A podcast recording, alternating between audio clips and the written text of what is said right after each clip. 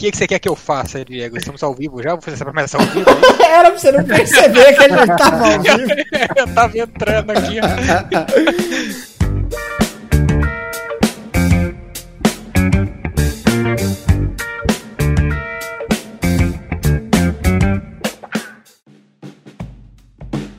de ordem, mano. É, é isso, senhores, é isso. Tamo na famosa Retrospectite NFP, é isso?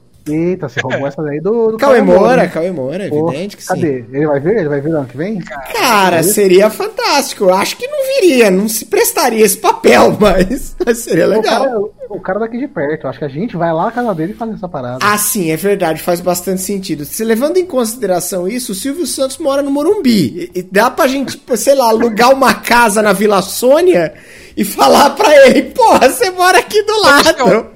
Tô do seu lado, sou seu vizinho, sou seu vizinho, porra. A gente, a gente faz que nem paparazzi, a- acampa na, na, na porta do cara. Exato, Então, exatamente. Senhores, é, muito boa noite. Você tá bem, Luiz Fernando? Fala com nós. Eu tô. Eu tô bem, cara. Tô bem cansado, mano. O final de ano é foda, trabalhando, mas tá, tô, tô bem, tô bem. E você? Como você tá? Você tá bem? Eu tô bem, eu tô bem, tô tranquilo, tô na boa, tô em paz, tô tocando violão. Hoje fizemos uma debulhada de Foundry nessa maravilhosa live stream. E, mano, se vocês zoeira, se vocês vissem as paradas que dá pra fazer que nós foi descobrindo aqui, vocês iam ficar absurdados, in- incompreendidos. Você pegou o manual pra ler? Qual é que foi? Cara, foi, eu peguei o manual pra ler, aí tinha uma galera aí, o Rodrigo Naga também tá, tá, tá desbravando o Foundry, o Bala tava com a gente trocando uma ideia, o Bala inclusive pegou, ele me passou uns mapas que são tipo animados, e aí tem todo um lance de luz, de, de, de, de cair de coisas em cima, é muito louco, mano, é, é muito louco real, tá ligado? É, a primeira é vez que eu vi animal. o Foundry foi no no Skyfall, o Pedroca jogando, e ele tava com uma mapa animado, que acho que era o céu, ele tava jogando alguma coisa no céu. No... Aham. Aí tinha, tinha- Foi quando eu mandei pro seu Foundry a primeira vez. Eu tinha visto Sim. ele jogando e falei pro você, de, olha essa parada, velho. Sim, Que é, sim, é sim, fucking, sim. fucking bizarro. É, é, Perto do, do, do Roll20, mas a gente é, somos, somos amantes do Roll20, Roll20 patrocina nós. Patrocina não, o 20 é muito ruim, mano. Pa- Patrocina nós e faz funcionar. E faz funcionar. Estrogonoficamente bestica. Caralho, difícil demais a palavra. Bestialificados. É isso, é isso, é isso. Beleza, senhores. Muito boa noite. Estamos aqui hoje, né? É, Justamente reunidos nessa data maravilhosa. Primeiro, para agradecer a- ao ano maravilhoso, inesquecível, inigualável que tivemos nesse maravilhoso podcast chamado Nunca Fui Populational. Então, a nossa ideia hoje aqui é fazer um- uma breve retrospectiva, não do ano, porque o ano foi pra todo mundo uma merda, mas, mas, mas. Mas eu me arrisco a dizer que foi o melhor ano do Nunca Fui Popular. Eu também, ainda mais porque foi o primeiro, né? Foi o único. E, e o único. Mas eu me arrisco a dizer que. que Eu foi o acho, melhor. e eu acho que você tá certo, inclusive. Então, o nosso objetivo é falar um pouco aqui sobre, sobre todos os convidados e os, os papos que a gente teve aqui, trocar essa ideia e se preparar pro ano que vem, que o ano que vem vai ser bravo demais. Todo mundo agora tem um podcast? Todo mundo tem, mas não tem problema, a gente também tem, olha que beleza. A né? gente. Minha mãe dizia que eu não sou todo mundo, mas eu tô provando o contrário pra ela cada vez mais. Estamos aqui pra provar pra mim. Sou todo mundo sim, mãe. É isso, ano que vem será melhor, é isso, Dan, já vai participar. Ano que vem nós temos já marcado uma mes um mesão de debate bola, jogo rápido de, de RPG com o Dungeon, com o Kito, com o Rodrigo Naga. Também acho que foi o melhor ano da Zenith, também acho que foi. Acho que o Ranks matou a pau aí nesse, nesse belo comentário que ele fez. Acho que foi. E esse, e esse canal seu aí, Diego, também não foi bom, não? Foi o bom, melhor ano do meu canal e olha que ele não é o primeiro, inclusive. Então vale a pena salientar que de longe, senhores. Muito obrigado a todos os amigos que fizemos, conhecidos que conhecemos e, e tudo mais. Então foi muito bom, foi muito bom. Dizer que hoje quem estaria aqui era a galera da Retropunk falando sobre o mercado editorial brasileiro de RPG. Mas eles acabaram tendo alguns imprevistos lá. Parece que eles estão fazendo uma promoção, um sorteio. E aí a, a live de sorteio era pra ter sido semana passada, acabou passando pra essa semana e vai ser calhou de ser hoje. Então vai acabar, acabou que não rolou. Mas a gente. a Se gente arrastar até ficar muito tarde, né? ia ficar ruim por causa do horário, então ia acabar ficando conflituoso. Mas, mas, mas, mas, mas, mas, é, já remarcamos, se eu não me engano, pro dia 25 de janeiro, o Fernando vem aí bater um papo sobre Savage Worlds e mercado, mercado de, de editorial de RPG brasileiro.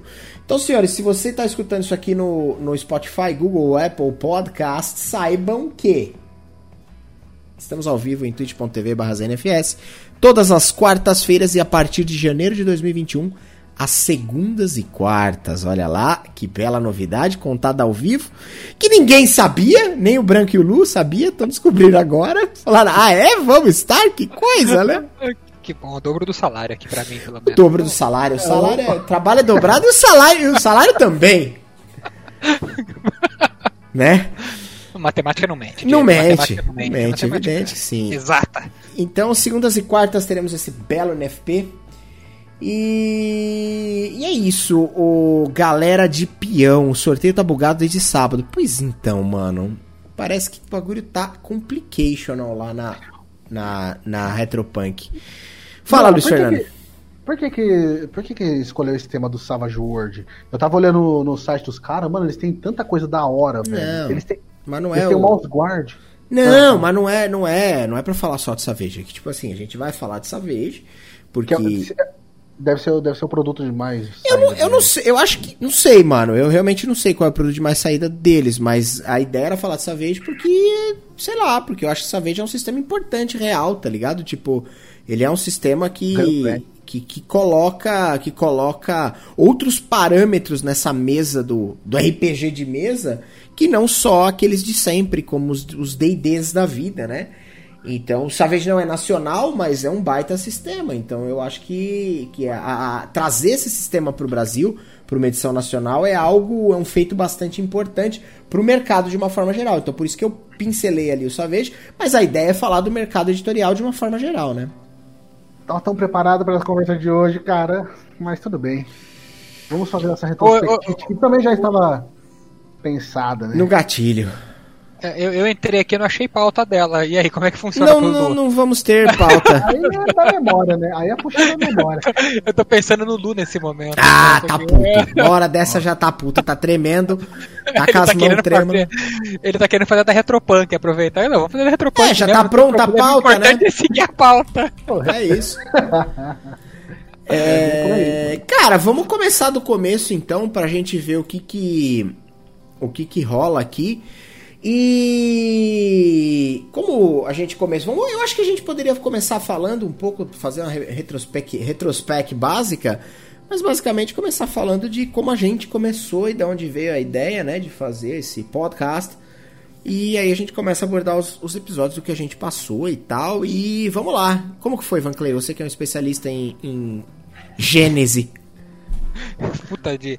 Eu acho que, que- Eu não me lembro, pra ser sincero. Eu acredito que era Beleza. mais um dia onde estávamos à tarde conversando no, no Discord, debatendo coisas sobre a live, Malói e pro- produtos da live.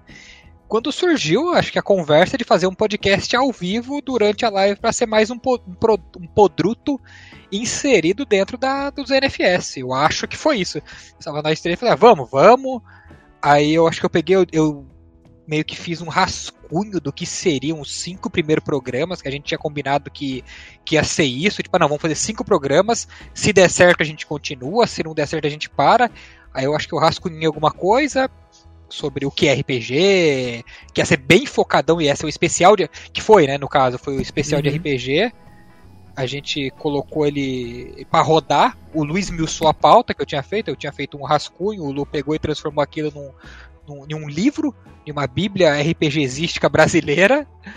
E, e aí a gente começou. Eu acho que foi isso. A gente tinha algumas ideias diferentes. A gente queria trazer o Alex, talvez, pra mesa, pra ser da banca e ser um especialista de fato. O que acabou não rolando numa, numa conversa por causa de outros projetos e tudo mais.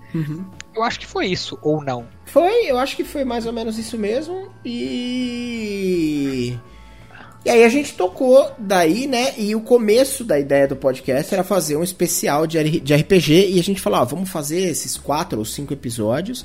E depois a gente vê se vale a pena continuar ou não, se a gente vai se sentir Era, era, Animado, era, não. qua- era quatro e foi pra seis, lembra? É. E daí, no final, Ah, é foi, verdade, é foi bem na verdade. época que o, que o Taverna Online tava fazendo o, o, a programação O RPG do bem, né?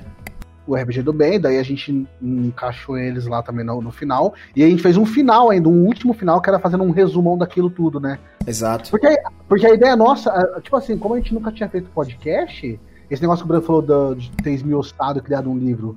Eu acho que é o medo de ficar sem assunto, né, mano? A gente não. Sim. A gente nunca, a gente nunca fez podcast. Uhum. Não, não sabia, tipo assim, estivemos do zero. nu- nu- nunca estivemos no, no backstage, tá ligado? A gente ouve, a gente consome. Eu acho que todo mundo tá aí no chat também já deve ter consumido, Claro. talvez. É, mas tipo, a gente não, não tá no backstage, não tem uma experiência de fazer, né? Então eu acho que ficou muito over mesmo o que a gente fez no começo, né, cara? Aquelas pausas estavam muito esmiuçadas, velho. Tinha muita coisa que a gente não conseguia nem abordar por causa do tempo, né? É, lembra? sim, a gente foi aprendendo ali a, a, a- tentar, a tentar é, montar um- um assunto de uma maneira, é, é, como é que se fala? Sem ter pausa, sem ter esses, esses buracos de conversa, né? E, e aí a gente foi tentando montar toda uma estrutura de roteiro e tal, e aí o negócio foi ficando muito amarrado.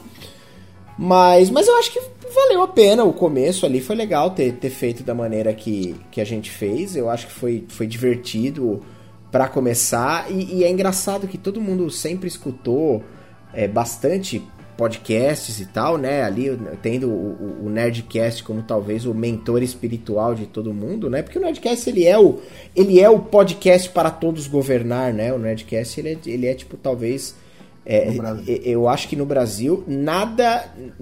O, apesar de hoje eu, eu realmente gostar mais da estrutura do Flow Podcast do que do próprio Nerdcast, mas eu acho que nada vai ter o peso, o impacto e a importância que o, o, o Nerdcast teve e, e- e- já teve e vai continuar tendo como forma de, de, de, de montar o negócio, sabe? É, eu acho que eles são possivelmente os primeiros do, do, do- do Brasil, pelo menos os primeiros que, que, que brilharam, que, que atingiram algum ponto. E, cara, eu, eu acho ainda hoje, a forma como eles entregam o pacote de conteúdo que eles querem, tipo, principalmente em, em temas fechados, é. Eu nunca, eu nunca ouvi nenhum outro podcast que, que entregue daquela forma o, o pacote, tipo, o pacotinho de conhecimento. Ó, esse é o tema, toma o produto final. Cara, eu acho que.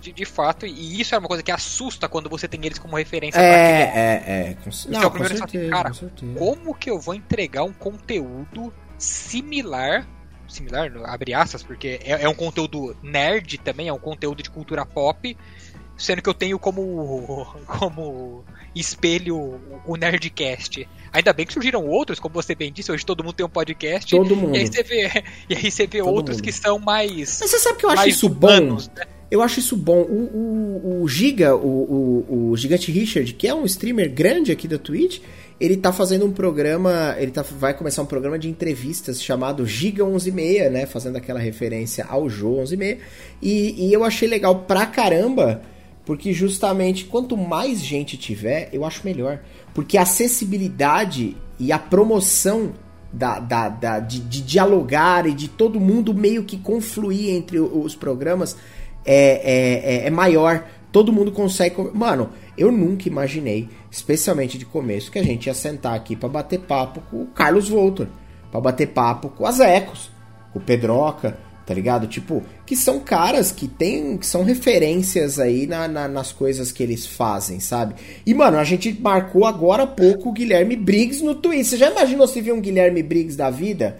Se vê... Aliás, o, o Mário Júnior, inclusive, confirmou com a gente, streamer aí da Twitch, grande também, faz World of Warcraft, vai vir bater papo, Roxo veio bater papo com a gente, Gruntar, eu, tipo, sabe? Eu, eu- eu- acho que eu acho que eu ia falar isso, eu ia falar assim, cara, é, é engraçado, né? Porque no começo a gente falou de guerra de RPG, a gente montou algumas uma pauta de, de quatro episódios, aí cinco, como a gente tava conversando, e a gente estruturou bem assim, tipo, entre nossos amigos, né? Que a gente foi conversando, tipo assim, ah, vamos falar sobre o que é RPG, então quem é nosso amigo que mais conhece sistemas de RPG que pode falar sobre isso? Ah, é o Alex, ah, tá por trás do Alex.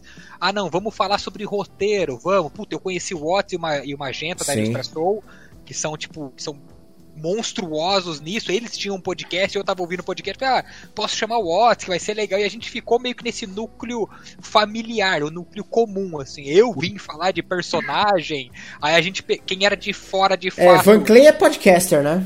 É, quem, quem, quem veio de fora...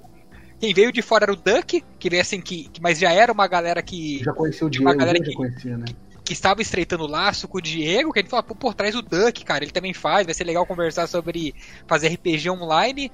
E aí o primeiro que a gente foi atrás de fato, que a gente não tinha nenhum vínculo, foi o Alan Camilo. Foi o primeiro. Exato. E Exato. a gente fechou nisso. Tipo assim, ficou muito próximo o, o, RPG em si, ficou muito entre em casa, né? Ficou muito aqui, tipo, muito próximo. E de repente, Sim. a gente fez a pausa dos, do, da, da, entrega do, do especial de RPG.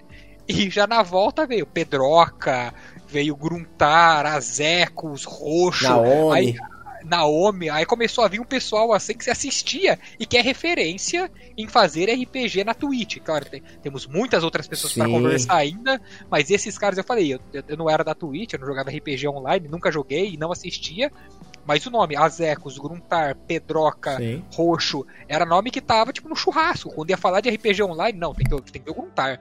Gruntar é o cara. E de repente os caras passou tudo aqui, velho. Sem dúvida. Mas, cara, isso é legal, é legal essa abertura que eles deram pra gente, tipo, inicialmente. É legal, aliás, retrocedendo, a, a, porque ela, aqueles primeiros cinco episódios, né, seis, que virou seis, era quatro que virou seis sobre o especial de RPG, é, é, foi legal porque ele foi, foi gostoso de fazer, foi tipo um negócio muito mais organizado e roteirizado.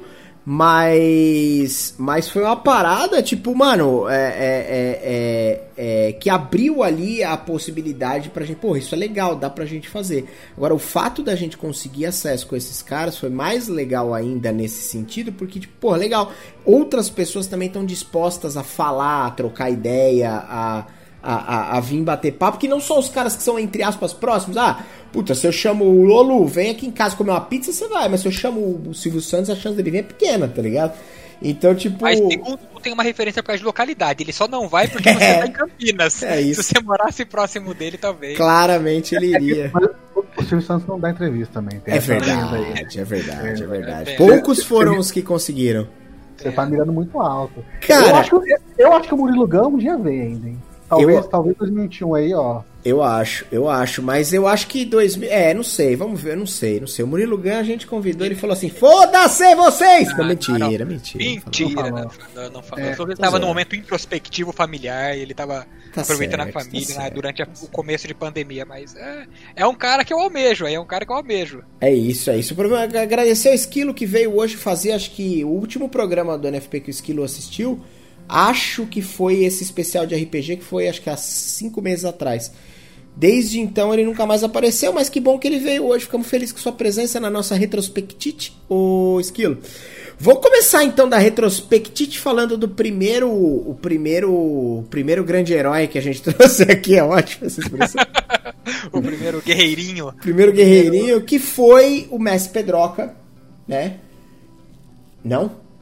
Depois, depois, da, depois da depois do especial de RPG. É, então. exato. Exatamente. Não o primeiro. O primeiro foi o Alex, né? Ah, do, do, dos heróis. Isso, dos heróis é, é, é, exato. Tá bravo, beleza, boa. Vamos, vamos começar do começo então. Vamos trazer o Alex, vamos tra trazer da, do número. Eu achei que a gente já tinha passado da parte do, do especial não, RPG. Eu não, eu não sei, não tem pauta. É, não tem pauta. Por mim, pode, pode pular pra Lé. Pode pular. Aquilo lá foi um bloco. Foi o um bloco inicial, foi tipo cinco pilotos, seis pilotos, tá ligado? Sim, sim. É, é, é, A gente já falou, ó, o Alan Camilo, que, o Alan Camilo, o Duck, que, porra, se ele tiver aí na chat, valeu, Duck super gentil, os caras chegarem aí. Aí o resto foi pessoal muito núcleo familiar mesmo. Tá Sim, tá mas eu, tava... porém eu tenho uma, uma constatação para fazer, que eu ainda acho que o, o segundo episódio mesmo sobre roteiro ainda é um episódio, tipo, para quem quer entender roteiro, estrutura de roteiro e tudo mais, é um episódio do caralho. Também acho. Porque os caras realmente dominavam, tipo, um absurdo. É, exato. Tipo, eu acho, eu acho, inclusive, que o Magenta e o Watts, eles estavam fora desse nível de, de, de, proximidade. Porque, assim, você conhecia o Watts e tal, você já tinha trabalhado com ele em outra oportunidade, oportunidade mas, mas, assim, não era um cara sei eu lá. nem participei, né? Eu tinha realmente um contato com ele, eu tenho uma, um grau de amizade com o Otto, a gente se fala, uhum. muitas, muitas vezes profissionalmente, Mas eu nem participei, realmente. eles eram a galera ali que. Eles oh, também saíam um pouco do, do comum. O Bala tá aí? Porque aí, chamou o Watson e a gente e nem me chamou. É verdade. Aí, aí falhamos, é, hein? Ô, Bala, Bala, desculpa aí, aí eu assumo. Eu peço perdão pelo vacilo. Eu mandei mensagem em posto porque na época ele, ele, eu tava ouvindo o podcast deles e. Cara, mas a gente pode. Hoje o Bala deu uma aula sobre perspectiva mais cedo, que a gente tava, a gente ficou conversando a tarde toda. E ele me deu uma aula sobre perspectiva. E um dia eu acho, inclusive, que a gente pode, inclusive pro, pro, pro, pro, pro esse primeiro, primeiro trimestre aí, porque janeiro tá fechado e fevereiro tá quase fechado todas as datas. Mas acho que a gente pode, pode combinar com o Bala. De repente trazer até de novo o, o, o Bala, o Watts, conversar com ele, quem, quem é a galera ali da, da ilustração, da criação, do, do desenho pra gente conversar sobre isso. Inclusive, fiz uma pergunta para ele que era é meio clichêzona, e ele me respondeu contundentemente, que era, eu falei, Bala, desenhar é talento, desenhar é, é, dedicação, é treino. Ele falou, mano, é treino, treino, treino, treino, treino, treino, treino. Porra, mano. Mas sabe, sabe? Eu, eu queria até fazer um. Ó, fica aí, pra, na minha opinião, já fica um convite pro Bala, porque eu morro de vontade de fazer um programa para falar exatamente sobre isso. Você faz programa? Cada... Faço, Legal. se pagar bem, Legal, não, vários não, tipos. Só pra saber. De assim é só a questão é financeira. E eu, eu já vou dizer como eu sou como eu sou ruim financeiramente pouco Qualquer dinheiro já coisa me leva. Pouco pouco dinheiro já me agrada bastante. Inclusive pizzas na sexta-feira. Mas é para falar exatamente sobre isso cara. Sobre sobre dom talento e tudo isso que para mim é tipo a galera acredita muito nisso e isso tem tão pouco tão pouca relação com, com o treino, realmente. Mano, o Danjo levantou eu... uma peteca ali que eu acho que era uma boa peteca, que é o quê? A gente podia trazer o Bala, que é um ilustrador. Bala, te definir como ilustrador é a forma é, é, a forma correta. Eu, eu se eu estiver fazendo errado, me desculpa, porque realmente é ignorância, eu não, não conheço. Mas, mas acho que a gente podia... fala como um criador foda. Eu sigo ele aqui no, no Instagram, aqui, o Não, sim, exato. É violentíssimo esse... É que você, eu não sei se você já Mãe. viu o anão que ele fez da nossa campanha que ele vai jogar. Mas, mas, mas, mas, enfim, o que eu tô querendo dizer era basicamente, tipo, trazer, vai, o, o bala dessa, dessa dessa, desse campo de ilustração. O Dungeon falou ali trazer um cara de designer, que pode ser de design, que pode ser tipo, ele, trazer tipo um. A Ana Shermack, que, que tem um conhecimento bastante amplo de literatura, escrita e coisas do tipo, justamente para a gente fazer um, um, um debate intercambiável sobre essas multidisciplinas, se de fato esse lance de dom e treino, dom e dedicação, e, e, e como se manter criativo, e porque, cara, esses caras fazem isso a toque de caixa. O cara precisa fazer um desenho, sei lá, o cara precisa fazer uma ilustração, o cara precisa fazer um, uma arte qualquer. Porra, é de hoje para amanhã, porque o cliente tá cobrando, ele trabalha com isso, e aí, tá ligado? Não é um bagulho muito. Muito simples, né? Eu acho que a gente pode chamar todo mundo, colocar a tela deles aqui e jantar, porque deixa os caras conversar. a gente não precisa nem participar desse bate-papo aí. Exato. A Mariana falou, já disse e repito, um dia serei famosa. Não, mas não precisa ser famosa, Mariana. Aqui é, nunca fomos populares. Não precisamos é... ser populares. O nome já diz claramente que o, que a gente é aqui. Claramente. Mas, mas vamos seguir, um Fernando. Fala aí. Não, fala um tema aí, Mari. Talvez pra gente conversar, ué. Talvez. Você faz umas paradas aí, não faz, Mari? O que, que você trampa? A Mariana mexe, a Mariana mexe com papercraft. Olha que nome bonito. Acertei, ô, Mariana? Ou falei qualquer groselha? Posso até falar? Porque, senhores, eu não fiz esse disclaimer ainda, mas nossa especialidade aqui é falar pouco, mas falar bosta, né?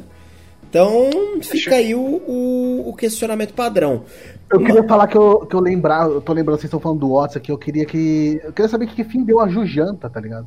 Porra, você lembra da Jujanta que a gente conversou? Queria saber, aqui? inclusive, ia rolar uma mesa de RPG nesse universo e por minha culpa, totalmente minha, até agora não rolou. Será que a gente ainda consegue fazer? Ô, Bala! Nós podia meter o Bala nesse play, nessa play junto com o Otis, Magenta, vocês e o Bala, né? Esse pá.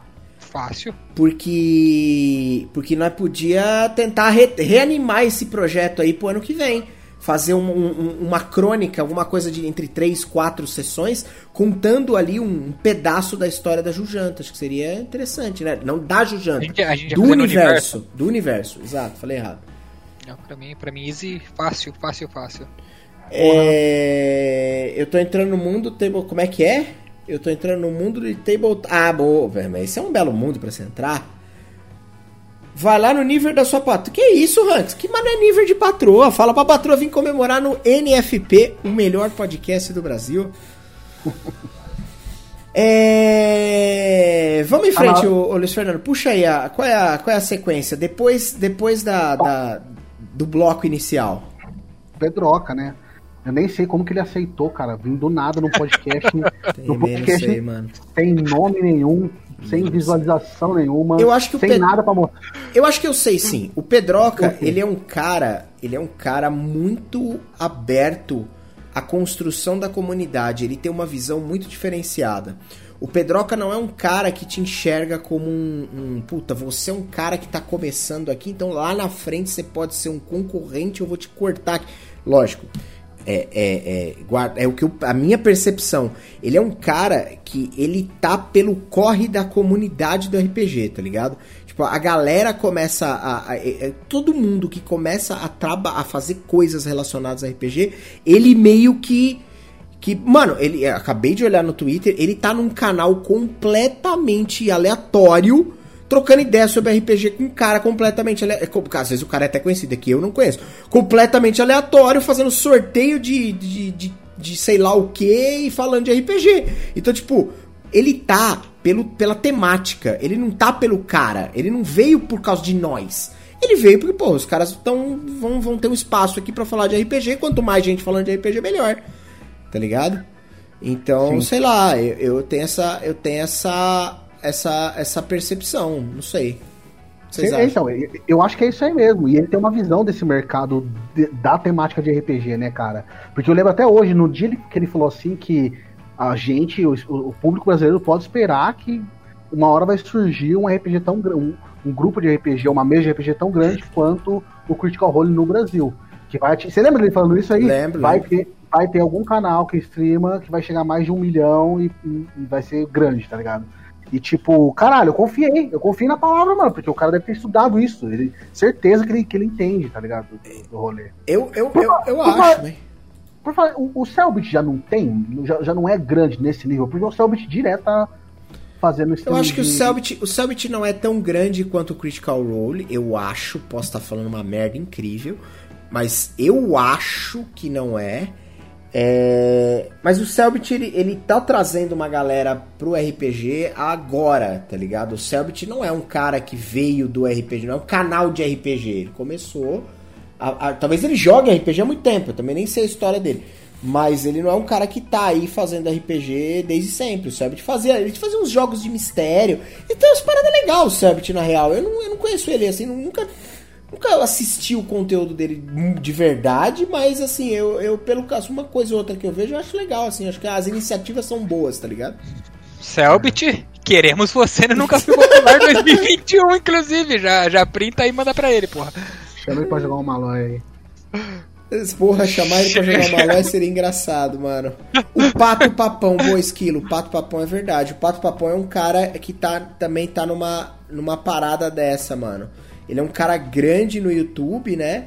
E, e, e, e, ele é um cara que jo ele joga LOL, mas ele joga RPG, ele mexe com. Eu já, eu, inclusive, eu já, já escutei um podcast do Pedroca falando do, do, falando com, trocando uma ideia com o Pato Papão. Inclusive, vou confessar aqui, o The, The Lazy Dungeon Master, não sei se vocês conhecem, ele. Eu escutei nesse podcast. Papo sério. Puta que pariu. o cara tá numa retrospectiva e ele vai catequizar. Ô, Di, vamos falar a verdade aqui. Quanto? Quanto te pagaram?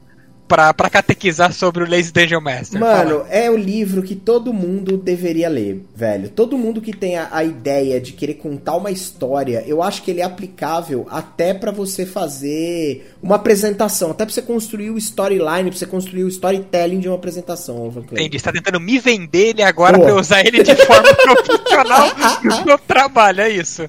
Exatamente, tá exatamente. Lançando em português, você me avisa quando, quando te mandarem, quando o diretor da empresa te mandar, ó, lançou em português português, você já passa pra mim que eu compro. O pessoal que não conhece o Critical Role e não fala inglês todo vê o Sept. Faz sentido pra caramba, inclusive. Queria ver o Pablo Spire no NFT. Quem é esse, o, o, o Kito? Eu não faço ideia quem seja, mas de repente. Experimenta chamar o pato. Ô, ô Esquilo, a, a, nossa ideia básica é tentar chegar nessas pessoas, mas lógico que, como a gente é ninguém, é um pouco difícil, mas a gente como tá a gente tentando. Não, como a gente não é popular, é mais difícil. Exatamente. Beleza, depois do, do Pedroca veio quem, o, o Lu? Veio a nossa querida Naomi, né? Por indicação do chat. O chat que. Por indicação do, do chat. Foi. Essa foi. E como é que foi? E... Ah, cara. Como é que foi para você? Você que é que é, é, é, um participante é, mais próximo da comunidade LGBTQIA+, como, como que foi ter conversado? Acertei a sigla? Eu falei errado? Acertou, acertou. Ah, mano, não sei. Ou, ou, ou, ou, não teve relevância nenhuma para com isso? Não, imagina, teve muita relevância, cara. Principalmente porque uh, eu acho que faz muito sentido a gente. Inclusive, eu tava falando com o Branco antes da gente entrar online aqui. Faz muito sentido a gente trazer diversidade, pessoas diferentes. Ah, se você parar pra pensar, a gente só chamou homem. E eu tenho certeza que não foi uma coisa planejada. Tipo, é, teve poucas mulheres, né? Teve a, a Jo, teve a Ana Shermack, teve a Naomi, mas foram mas poucas. Na... Sim, sim, mas eu acho que tem que ser, a gente tem que ativamente procurar outras pessoas que geram diversidade, né? Quantos negros a gente teve aqui, tá ligado? É verdade. Eu acho que o, Ma o Matheus do, do Matheus Silva Forja, da Forja do Mestre, sim. Eu acho que só, tá ligado? Se, se eu não me engano. Ah, né? o, Mas enfim. O Daniel Pirraça e o, e o Pablo da, da RPG Craftando estão marcados agora para janeiro para vir falar sobre o RPG Kalimba, que foi um sucesso estrondoso de financiamento, inclusive. Caralho. Então, mano. Mas então, eu acho que a gente ativamente tem que pensar nessas paradas, né? É, e, a, e, a Naomi, e a Naomi foi isso, porque o nosso chat também é muito politizado, né? Então o chat, o chat que pediu, o chat. Ué, não é? Eu, eu acho isso que é. é. puxar saco do nosso. Tô brincando. e, e, tipo, não sei, cara. É, tem a galera, tem a galera do. A Naomi faz parte, né? Do. Então, cara. Contos lúdicos? Dos contos, do Contos Lúdicos, exatamente. E o pessoal tá sempre por aí, né? Então, tipo assim, quantos já vieram? Já veio a Naomi do Contos Lúdicos, já veio o André Facas. O André Facas e o Álvaro. O Álvaro vem agora. Primeiro NFP do ano é com o Álvaro do Contos Lúdicos, dia 6, se não me engano. E o, o, o Wagner não faz parte também de alguma coisa do Contos Lúdicos? Eu acho que sim, mas eu não tenho certeza. Eu acho que sim. Então. Wagner veio também. Ele veio, é. mas ele falou, ele falou que ele fazia assim, se eu não me engano. Eu não, ele, eu não me lembro, faz... aí é, é, vacilo meu só, perdão, desculpa. Mas a, Porra, mas é muito, foi muito louco a conversa com a Naomi, né? Ó, a Mariana falou, o Wagner só narra lá, beleza. Não sabia. Pô, ela, ela contando. Ah, peraí, contando... desculpa, deixa eu te interromper pela segunda vez. Esquilo, Esquilo disse assim: chamaram o Roxo, se o Pedroca veio, o Roxo via dois palitos. Você vê que isso prova, Esquilo. Você de fato não assiste o NFP. Fico muito chateado com isso. ele não assiste, chateado. ele não escuta no Apple Podcast não ou no, nos agregadores e tampouco segue não no Instagram. Escuta, nem segue no Instagram. Mano, foram 38, 38 cortes do roxo. Peraí, você tem Spotify? Você tem Google Podcasts? Você tem YouTube? Porque se você não tiver nada disso aí, eu te, pergo, aí eu te perdoo. Instagram, cara, Instagram. YouTube eu tenho, então tá lá, então tá lá. Mas enfim, desculpa, Luiz Fernando. Desculpa aí, o, o chat. Aqui é eu tinha que aproveitar que o esquilo, que, como ele tá sempre aqui, ele só fechou os olhos quando o roxo veio. Eu acho que essa relação que você tem com, com, o chat é da hora. De, o chat é politizado, mas você também dá umas puxadas de orelha ao vivo, assim, ó, ao vivaço. Não, Nossa, eu não. Eu só tô só, só falei, é, como é que é? O chat é, é politizado porra nenhuma, tá puxando, só que é um ou outro ali que realmente é politizado. Todo o resto tá ali pra zoar nós, mano. Exato. Todo mundo tá ali pra encher o saco e querer arrancar a perna do anão. É, Mas... Fala aí, a gente pode organizar uma, um mesão, Mariana, com o Kito e com o Wagner. Porque aí fico, aí deixa, a gente sai todo mundo, deixa os dois falando sobre como promover TPKs com excelência. Diga lá, Luciano, desculpa aí. É, mas, sei lá. A, tipo, a, a, maioria das pessoas que a gente trouxe, a gente tentou enganchar junto o, o tema RPG, né? Então a Naomi a gente queria falar de RPG e, e, cultura LGBT, né? Mas no fim das contas, tipo assim. Minorias, né? Ela, minorias, é. A gente descobriu que ela era. A gente descobriu que ela era advogada e ela tem uma puta de bagagem é, sobre legal, né, sobre, sobre o tema de LGBT. Uhum. E mas, ah, mas ela contando também a experiência pessoal dela com o jogo, né? Com, com o jogo, com narração. Puta, eu achei muito da hora. Mano, o que eu não, o que eu não esqueço daquele dia é ela falando com, pa, com a paixão que ela tinha de narrar o. Tales, Tales, Tales from Equestria, acho que é o nome do sistema. My Little Pony, o My Little, My Pony RPG. Tales from Equestria. Pode ser esse nome? Se você para pensar. Tales of imagina... Equestria, desculpa, perdão aí. Exato. Você imagina, você imagina o tabu que não é uma pessoa, uma, uma mulher trans narrando um jogo para crianças, tá ligado?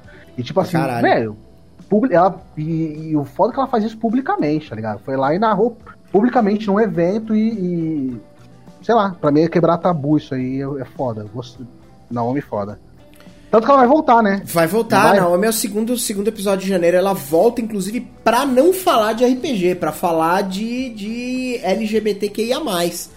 Ô Renato, TPK é Total Party Kill. É isso. Que, que, que, Renato, Renato, Renato, eu lembro do dia que ele descobriu o que era o meme do NA que alguém, que alguém contou pra ele. Foi você, Renato, foi, né? Que descobriu. Que, que, mano, o que, que é NA que vocês ficam falando toda hora? NA, não sei o que. Aí alguém contou pra ele o que, que era. Ele ficou tipo, caralho, era isso? Muito tipo, pra nós, tempo atrás. Conta pra nós aí o que é NA então. Você não sabe também? Aproveita, eu lembro que contaram pro Renatão, mas eu já não lembro. Cara, não. isso vem. Na minha. Eu não sei se vem exatamente daí, mas o meu. Da onde eu conheço é da época do CS. O CS tinha um cenário europeu muito forte né? Os times europeus eram muito fortes, os times norte-americanos eram muito merda. E aí, isso faz tempo, né? Isso é 2015, sei lá. Na época que eu. Antes, talvez, 2014, 13, o cenário europeu dominava. E aí, toda vez que alguém fazia uma jogada merda, tinha um meme. E era um meme, acho que do Reddit. Que alguém fazia uma jogada muito merda no, nesse, nesse competitivo. Alguém mandava, tipo assim, ó, o cara jogava uma granada tudo torta, caia no pé do brother. Fala, porra, NA granada, NA molotov, NA jogada, NA tática. E aí ficou. E aí foi contraindo, contraindo, contraindo, até ficar só NA. Então, não sei o que, tipo, o cara faz tudo errado. Fala, porra, NA narrador, NA não sei o que, NA não sei o que lá. É por isso. Daí que veio. Os games dificultando a comunicação desde de sempre, né, cara? Agora o barra F. E o Instituto MR de pesquisa? Instituto o quê? Mago Necromante? MR. MR? O que, que é MR? Minha rola. Que isso? Ô, Esquilo, completamente gratuito, diria de passagem aqui. Meu oh, Deus ô, do ô, louco, céu. bicho, quem sabe faz ao vivo. Ô, Mário, a Mário tá absurdada. O tanto de vezes que esses filha da puta me pegaram aquelas piadinhas de onça, de não sei das quantas, de passeio. é mais passeio, o Luiz Fernando tomou todas. Que passeio, que passeio. Mas eu assumo que durante a primeira temporada a minha meta era pegar você uma vez por, por, por sessão. Você é um filho da puta, né, velho? É... A quinta série que existe em mim saúda a quinta série que existe no chat. Mas Dali, vamos em frente que não vai ficar só falando groselha e é outro podcast que nós vai ter que jogar fora. Então vamos. Mas fala aí, impressões sobre a Naomi, só pra gente terminar. Ah, cara, foi do cacete, tipo, a visão da Naomi, tipo, toda a experiência de começo de jogo, aquelas histórias extremamente abusivas que ela contou, lembra dela querendo começar a jogar RPG, inclusive até era uma, era uma pessoa do próprio Contos Lúdicos, se não tô enganado. Não, não, não, não, não, não era do Contos Lúdicos, não, era de outra mesa que ela foi jogar que assediou ela. É... É... Cara, eu acho que era do Contos ah, era do, era do, eu acho que era assim. arrancou fora. Quem que, ela fora. Quem que eu acho que foi, acho que foi sim. Eu acho que, eu não sei, posso estar falando merda, mas enfim, e, então assim, teve várias paradas, várias paradas que ela contou que foi muito, tipo, caralho, tipo, existe um lado muito pesado que nós, pessoas muito privilegiadas, não acabamos passando, né? Eu ia falar isso, que o legal de conversar, né, quando você conversa com alguém da, da comunidade, se alguém de fora da sua bolha, é você saber o que os caras passam, sabe? Entender outros pontos de vista. A gente tá acostumado, tipo, a gente não passa por esse tipo de, de situação que ela descreveu. E aí quando alguém descreve, trocando ideia com você, essa é uma parada muito tipo, mano, isso existe, mas... isso, não é coisa, isso não é coisa de internet, isso não é coisa que, que, que o povo posta em grupo da família pra. É, pois é. é. Pra, mas, mas, mas, mas, deu medo, né, de fazer uma gafa. Porra, uma pra Ah, deu. Deu, porque a gente, a gente é ignorante de uma forma geral, né? Tipo, e aí você fica meio com medo de, tipo, de falar um negócio meio ofensivo, que, que agrida alguém. Não é essa a ideia. É, é, a, a, verdade pra gente é que existem alguns termos que a gente está acostumado a falar é, como normais e não são mais normais. Só que você foi criado numa sociedade que, que, que te ensinou que isso era normal. Então você solta essas gafes e, e durante a conversa era um pouco mais, tipo, vamos se concentrar para tentar não fazer. Ah, é. Fazer de fato. Mas passamos, passamos Cara, bem, mas fomos bem, fomos bem, fomos bem. A Naomi é uma, é uma mina gente boníssima. Ela eu... deixa fácil, ela deixa é, muito fácil é, trocar é. ideia com ela, porque ela tá aberta à conversa. Ela não quer chegar aqui e te chamar de, de escroto. Ela quer conversar com você, ela quer explicar de fato. É, isso é um ponto muito positivo dela, cara. Exatamente. Na sequência, a gente bateu aquele papo sobre criação e desenvolvimento de cenário com o nosso amigo Matheus lá da Forja do Mestre, a bigorna do mundo, né? Como eu costumo dizer. E, e também, mano, esse papo foi só eu e o Lu, se não me engano. E ele. Acho. E, e, e, e, foi muito da hora, porque foi tipo.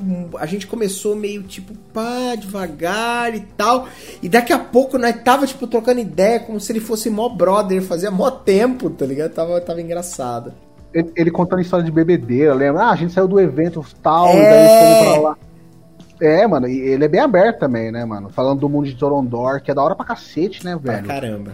Porra, criar. criar. Mano, se eu não me engano, ele falou assim que ele era um dos. Tava streamando há muito tempo. Ele era, tanto, tanto que ele era, tipo, bem no começo desses, desses streamers de RPG no, na, na, internet, tá ligado? Sim. E esse mundo, e esse mundo de Torondor dele, se eu não me engano, ele falou assim: ah, eu já tinha o mundo um ou dois anos antes, e depois só comecei a streamar, tá ligado? E o mundo é todo feito pela galera que joga com ele. E tem, se eu não me engano, tem duas. São duas, são duas mesas, é, as Protetoras do Sul e a Heróis Inesperados. Se eu não me engano, Exato. são esses os nomes. Exatamente. E, e tipo, porra, criaram um wiki o Wiki tá lá sendo Não, se, o, se desenvolvendo e crescendo. O Word, Word Anvil deles é, é fantástico de, de Torondor, é, é, super bem, bem desenvolvido e, e, é uma ferramenta foda, né? Inclusive ele falou bastante da, da ferramenta.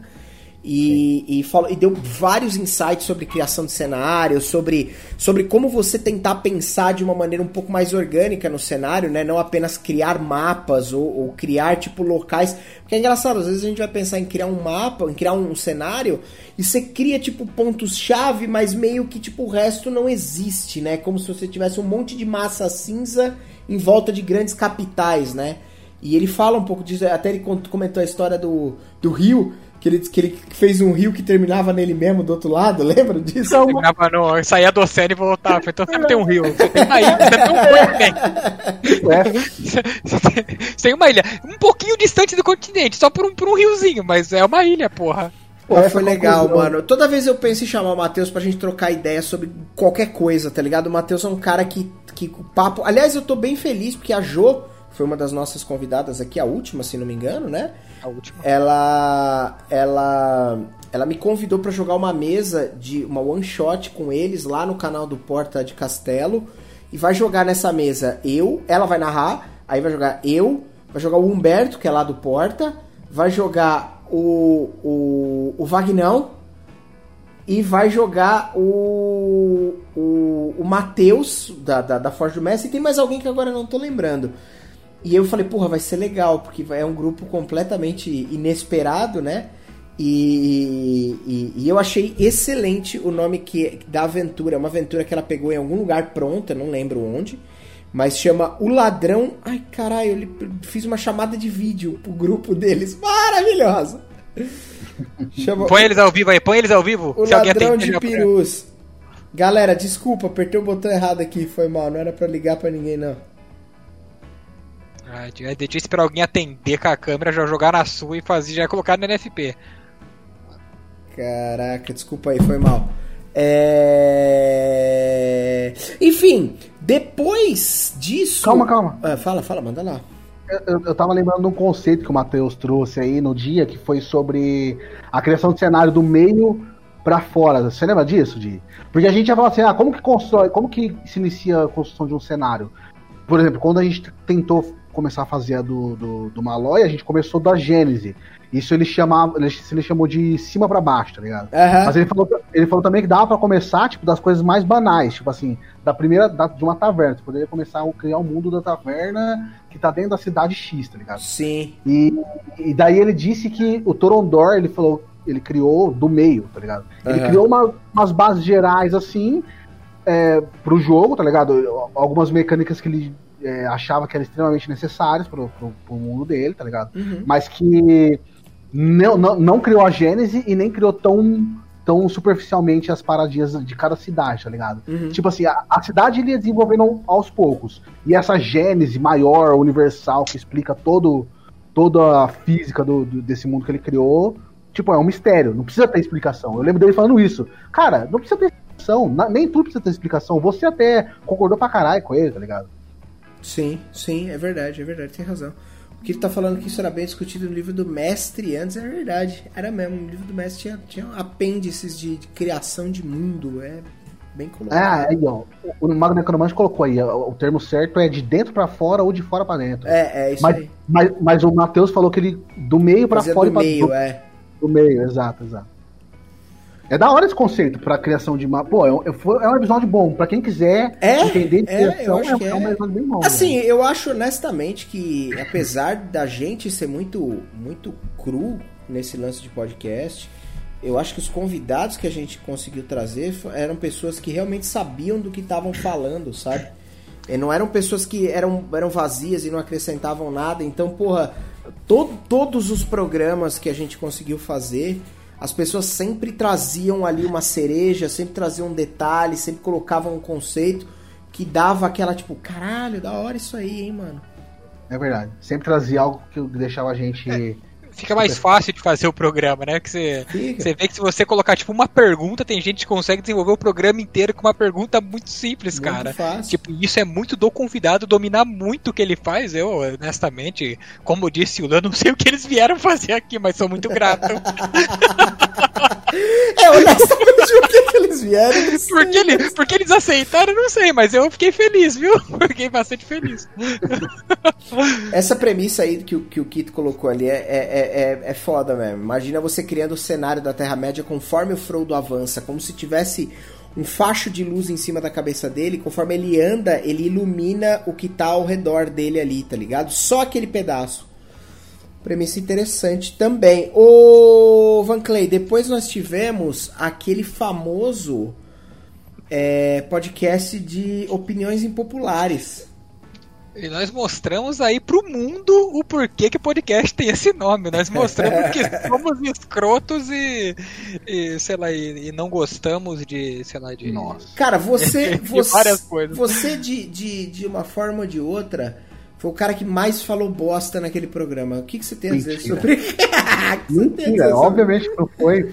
Foi eu, mano. Nossa senhora. Por que É, o, Lu eu- foi mais, o Lu foi mais impopular. O Lu não gosta de show. O Lu não gosta de cinema. O Lu gosta de sair pra jantar com a Zen. é verdade. o Lu faz.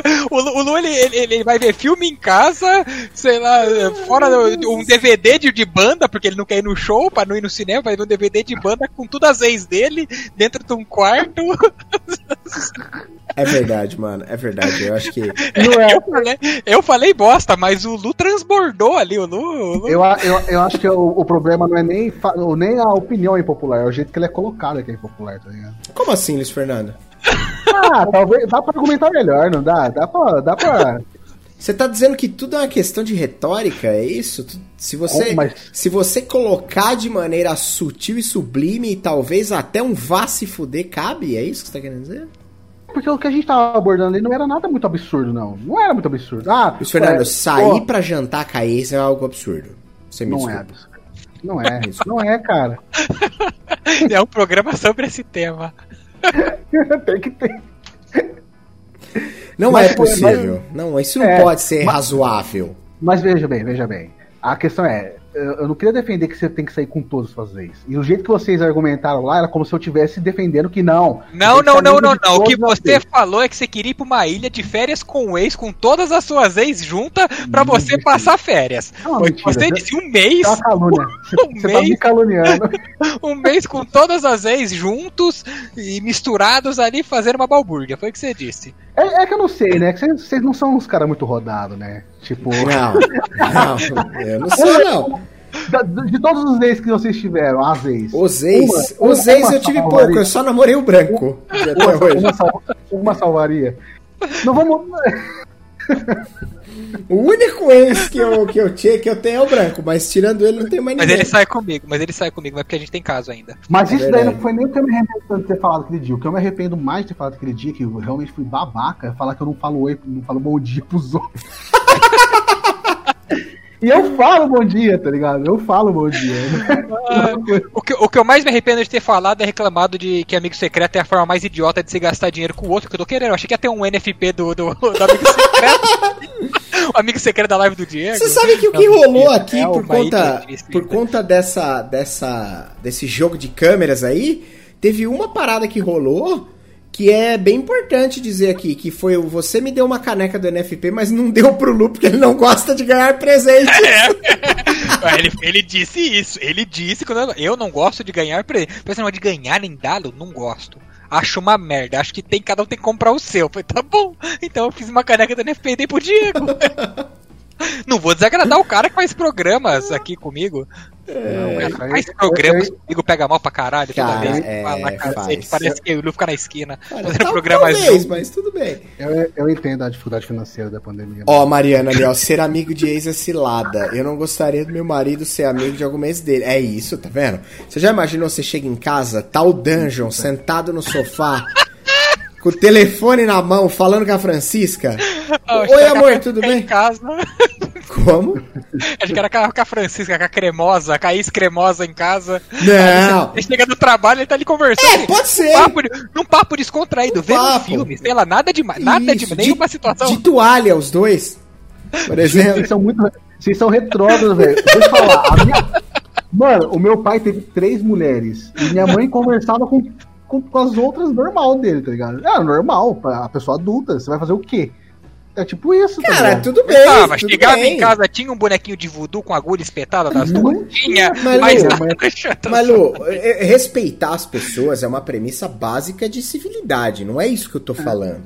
Agora, respeitar alguém, não ir lá ofender e tudo mais, não, não quer dizer que você tem que simplesmente convidar a cremosa alheia pra sair, tipo assim, e aí, vamos comer uma pizza, eu, meu marido e a, e a essas quatro ex-namoradas dele. Eu, eu tô. Caralho, não! Eu tô enchendo, sabe? Vou fazer o papel de cima do muro aqui, como sempre. É, eu acho que até existem relações que podem se manter, mas depende muito de como terminou o relacionamento. Depende muito do que se passou depois, porque, cara, tipo. Dependendo da forma que tá, todas as vezes que eu saí com ex recente, é uma bosta. É alguém querendo voltar e o outro querendo viver. É sempre é, essa. É verdade. É, é sempre essa dinâmica e é uma bosta, é um lixo. De qualquer lado que você tiver. o Danjo até apanhou ali, ó. Só da gente falar no assunto, a Mariana já deu um tapa nele. Tá aí, fica esperto. Esse tem que ficar longe, não precisa ofender, mas não chegar. É isso, eu concordo também. Ex-bom é ex-longe. Não precisa estar tá morta, mas pode estar tá longe. É isso. Acho que até. É... O marido deixa sair com a ex com o Z. É complicado isso aí, o Renato Hunt. É... Na sequência, podemos passar pro próximo aqui da Retrospectite? Ou não? Vai, vai lá, vai lá, próximo. Qual que é o próximo? Próximo, a gente conversou sobre regras com talvez o cara que consegue brigar de igual para igual com o Rodrigo Naga. Cadê o Rodrigo Naga? Ele não tá aí, né?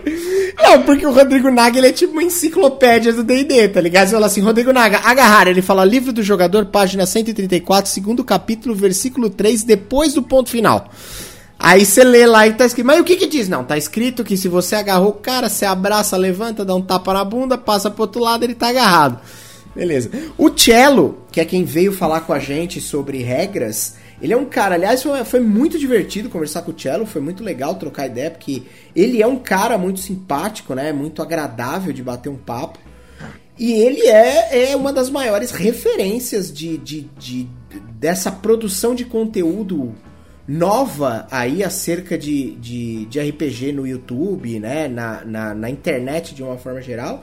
O RPG Planet é um canal que tem quase 100 mil inscritos, então é um número bem expressivo. E, e o Cello é um cara que realmente vive o rolê do, do RPG, do Dungeons and Dragons, há muitos anos. Você percebe, ele é um cara, ele é um pouco mais velho que a gente, né? Se eu não me engano, o Cello acho que tem uns, talvez uns 30 e quase 40, ou coisa do tipo. Acho que é isso, não é? Ou posso ou tô falando groselha? Vocês lembram ou não? Eu, Enfim.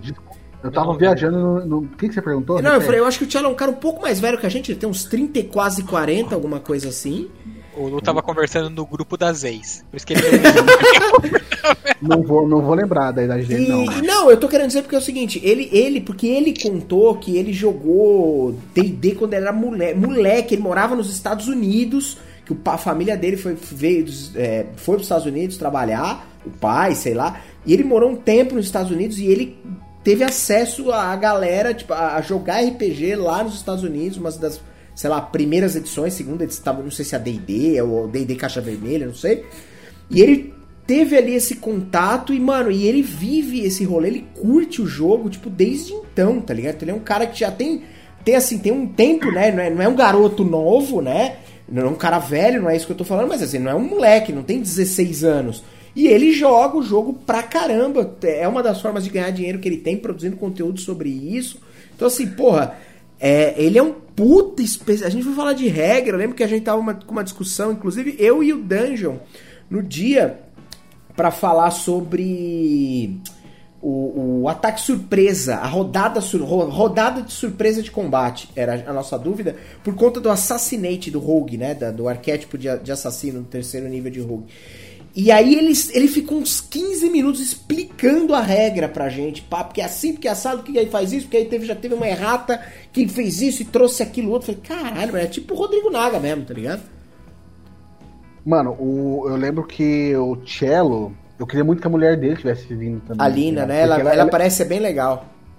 Nossa, ela é muito carismática nos vídeos que eles fazem junto lá. Ela parece que é uma parceirona dele, tá ligado? Os dois tocam o canal meio que junto, né, cara?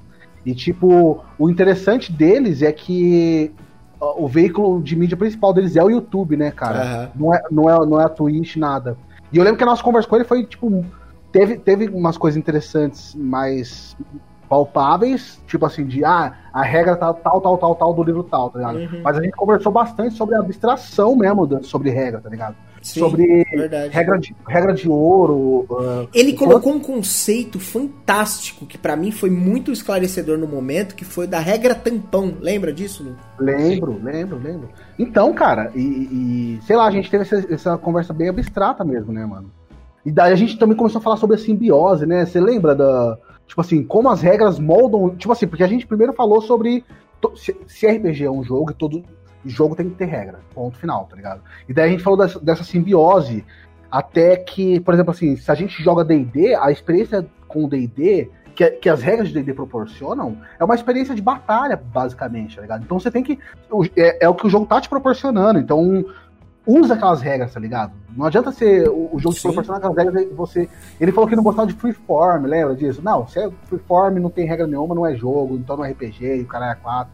Eu lembro que ele teve uma, uma, uma opinião bem polêmica, assim. Inclusive, ele tinha uma opinião assim sobre regra de ouro, né? É. Que quando você coloca muita regra de ouro para tampar os buracos da sua mesa, é porque você não tá com preguiçinha de ler o livro também, né, meu amigo? É, ele, ele, ele inclusive, ele menciona, mencionou muito ali de que a gente via. O jogo tem que seguir o primeiro plano, é a diversão e fazer o jogo acontecer. Mas é Cara... importante você ter um, um, um conhecimento é, é, e ir buscando o conhecimento da regra depois, porque de, de fato a regra é importante pro jogo, né? O, o, o Kito falou ali, ó, ele teve um. Eles fizeram um vídeo de duas horas sobre o Drizzt, e é verdade. E é um baita vídeo mesmo, em vários sentidos, inclusive em tamanho e qualidade, né? Pirula mandou um abraço. Pirula, é, foram dois e meio pirulas de duração. Será que o Pirula viria conversar com nós ou nós estamos ficando prepotente demais achando eu não, eu, eu, eu, não tenho o que falar com o Pirula, cara, porque, tipo, de verdade. Eu tenho, cara, mano. O cara é uma sumidade mano, biológica. Mano, eu tenho muita coisa pra falar com o Pirula. Se ele viesse aqui, seria muito, muito Você louco. tem muita mano. coisa, não tem tempo suficiente para conversar com o Pirula. É uma pergunta e deixa que ele faz o programa. É uma. Você tem direito a uma Calma. pergunta, duas horas de programa dá. Vamos voltar pro Cello, ó. O Dungeon, o Dungeon Master Gear lembrou aí que ele deu uma aula de Assassination. Isso, foi o que eu tava falando, exatamente. Puta aulona. E também a gente, no final do, do, do, podcast, se eu não me engano, a gente tava falando sobre roubar, lembra? Tipo assim, qual, qual que é o sentido de roubar as regras, tá ligado? Uhum, de jogo de RPG. Uhum, uhum. E a gente também falou sobre. Metagame, eu lembro dele falando de metagame, porque esse é um, é um conceito muito. Ah não, você fazer um personagem otimizado, ele é tipo por, por, alguns canais, por algumas pessoas, fazer um personagem otimizado é uma parada. É tipo, mano, você é muito idiota de otimizar o personagem, não é assim que se joga RPG e tudo mais. E ele falou assim: não, tá na regra é pra usar. Foda-se. Se tá na é. regra, que quer dizer que a regra comporta, quer dizer que o personagem cabe. Faça a sua interpretação. É, e digo mais, e digo mais. Se a regra não comportar, você pode chamar o nosso amigo Maxwell, que ele tem um livro alternativo. Aí é só ah. A Jo, inclusive, ele mandou mensagem esses dias falando assim: Pô, mano, o que, que vocês falaram pra Jo? Entrei lá na live dela, ela falou assim: E aí, Hanks, vai mandar o PDF quando? não, o, o, livro de regra alternativa do Hanks ele tá aí para todas as soluções que, que, que, que qualquer outro livro não diz. Exato, Se você precisar de qualquer solução, é só mandar ele pro Hanks, que eu faço aqui. Exato, um vídeo, exato. Um vídeo exato. que ele viu. Que ele já chegou à conclusão que os vídeos que o Hanks vê é dele mesmo, com o nariz e bigode de português. assim, ó, a regra aqui do usar cordas para gnomos magos é muito clara. E é sempre. Ai, caraca. Bom. De... Mas o. Mas ele foi realmente uma sumidade. Ele ele colocou muita coisa na mesa, tipo, falando de regra, falando de livro, falando de, de tudo, que era muito importante, cara. Ele, ele levantou várias polêmicas ali que a gente é, é, pensou ali, tipo, puta, não sei se ele vai entrar dessa maneira, e ele entrou, tipo, dizendo, não, é, ele falou várias vezes sobre é, regra de ouro se, se desculpa para mestre preguiçoso. A gente perguntou isso e falou: ah, eu acho que é mesmo, sabe? Eu acho que a regra foi feita para ser seguida. É, é, é, você pode usar, e aí ele menciona o conceito da regra tampão, que é uma regra de. É um tampa-buraco naquela sessão, mas é uma coisa muito. Sabe, tipo, muito é, é momentânea. Não é um negócio que vai virar uma regra é, definitiva, sabe? Então. Ele, ele, falou de, ele falou também de jogos quebrados, né? Eu lembro, ele que falou para mim que. Falou. Vampira Máscara é quebrado, em regra. Lembra? É, ele, ele, eu não sei essas edições. Ele, inclusive fez esse disclaimer, as se eu não estou enganado. Ele falou, eu, é. eu, acho que ele mencionou, tipo, ó, não sei as, as novas. Mas as primeiras edições era bem ruim. Eu não sei se era, porque eu não tinha experiência. O Kito aí é um puto especialista de, de, de vampiro. E vocês dois jogaram bastante vampiro. Então, é, só que a gente só que eu acho que a, a, quebrada da regra dele era alguma coisa estatística. A gente não se preocupava muito com isso. Ele fala, pelo que ele, pelo que eu lembro, ele falou assim: quanto mais dados você joga, já que um anula a, a, os sucessos, é, quanto mais dados você joga, mais a chance de você tirar um. Mais, então, tipo assim, fica mais difícil você ter sucesso. Foi basicamente isso. E é algum conceito estatístico que eu não desconheço, mas deve é, ter uma lógica por trás. É, é porque na, na White Wolf, né, quando você tira um, um ele automaticamente anula um sucesso também. Né? Exato. Sucesso exato. acima de 3, você tira um, você vai anulando. A chance de tirar um. É, é, Sabe um sistema que é meio assim e é eu novo? Não sei, eu, eu, não concordaria que ele é totalmente quebrado, porque sucesso, sendo que o 1 ele não é uma falha crítica direto, ele anula um sucesso. Só que para você tirar um sucesso é acima de 6, normalmente, via de regra, quando. Então você tem mais chance de tirar sucessos do que falhas. É não, é, não é de igual para igual, não é, de, não é um para um.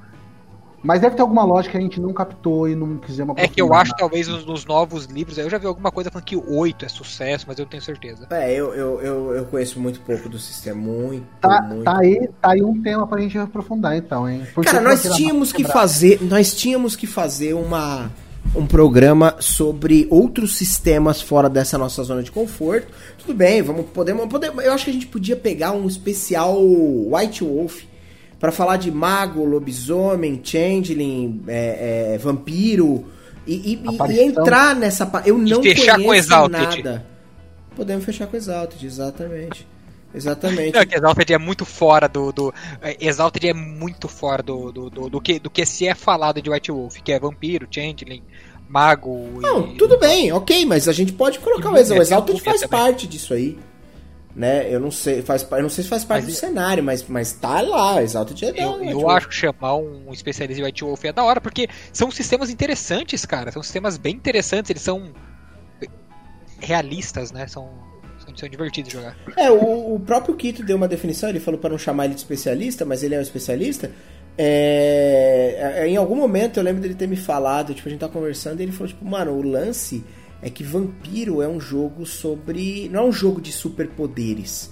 É um jogo de é. drama, terror e, e, e, drama psicológico. E drama psicológico, social, é. comportamental. Tipo, não é um rolê de tipo, e eu vou usar garras da ah. besta, existe essa, né?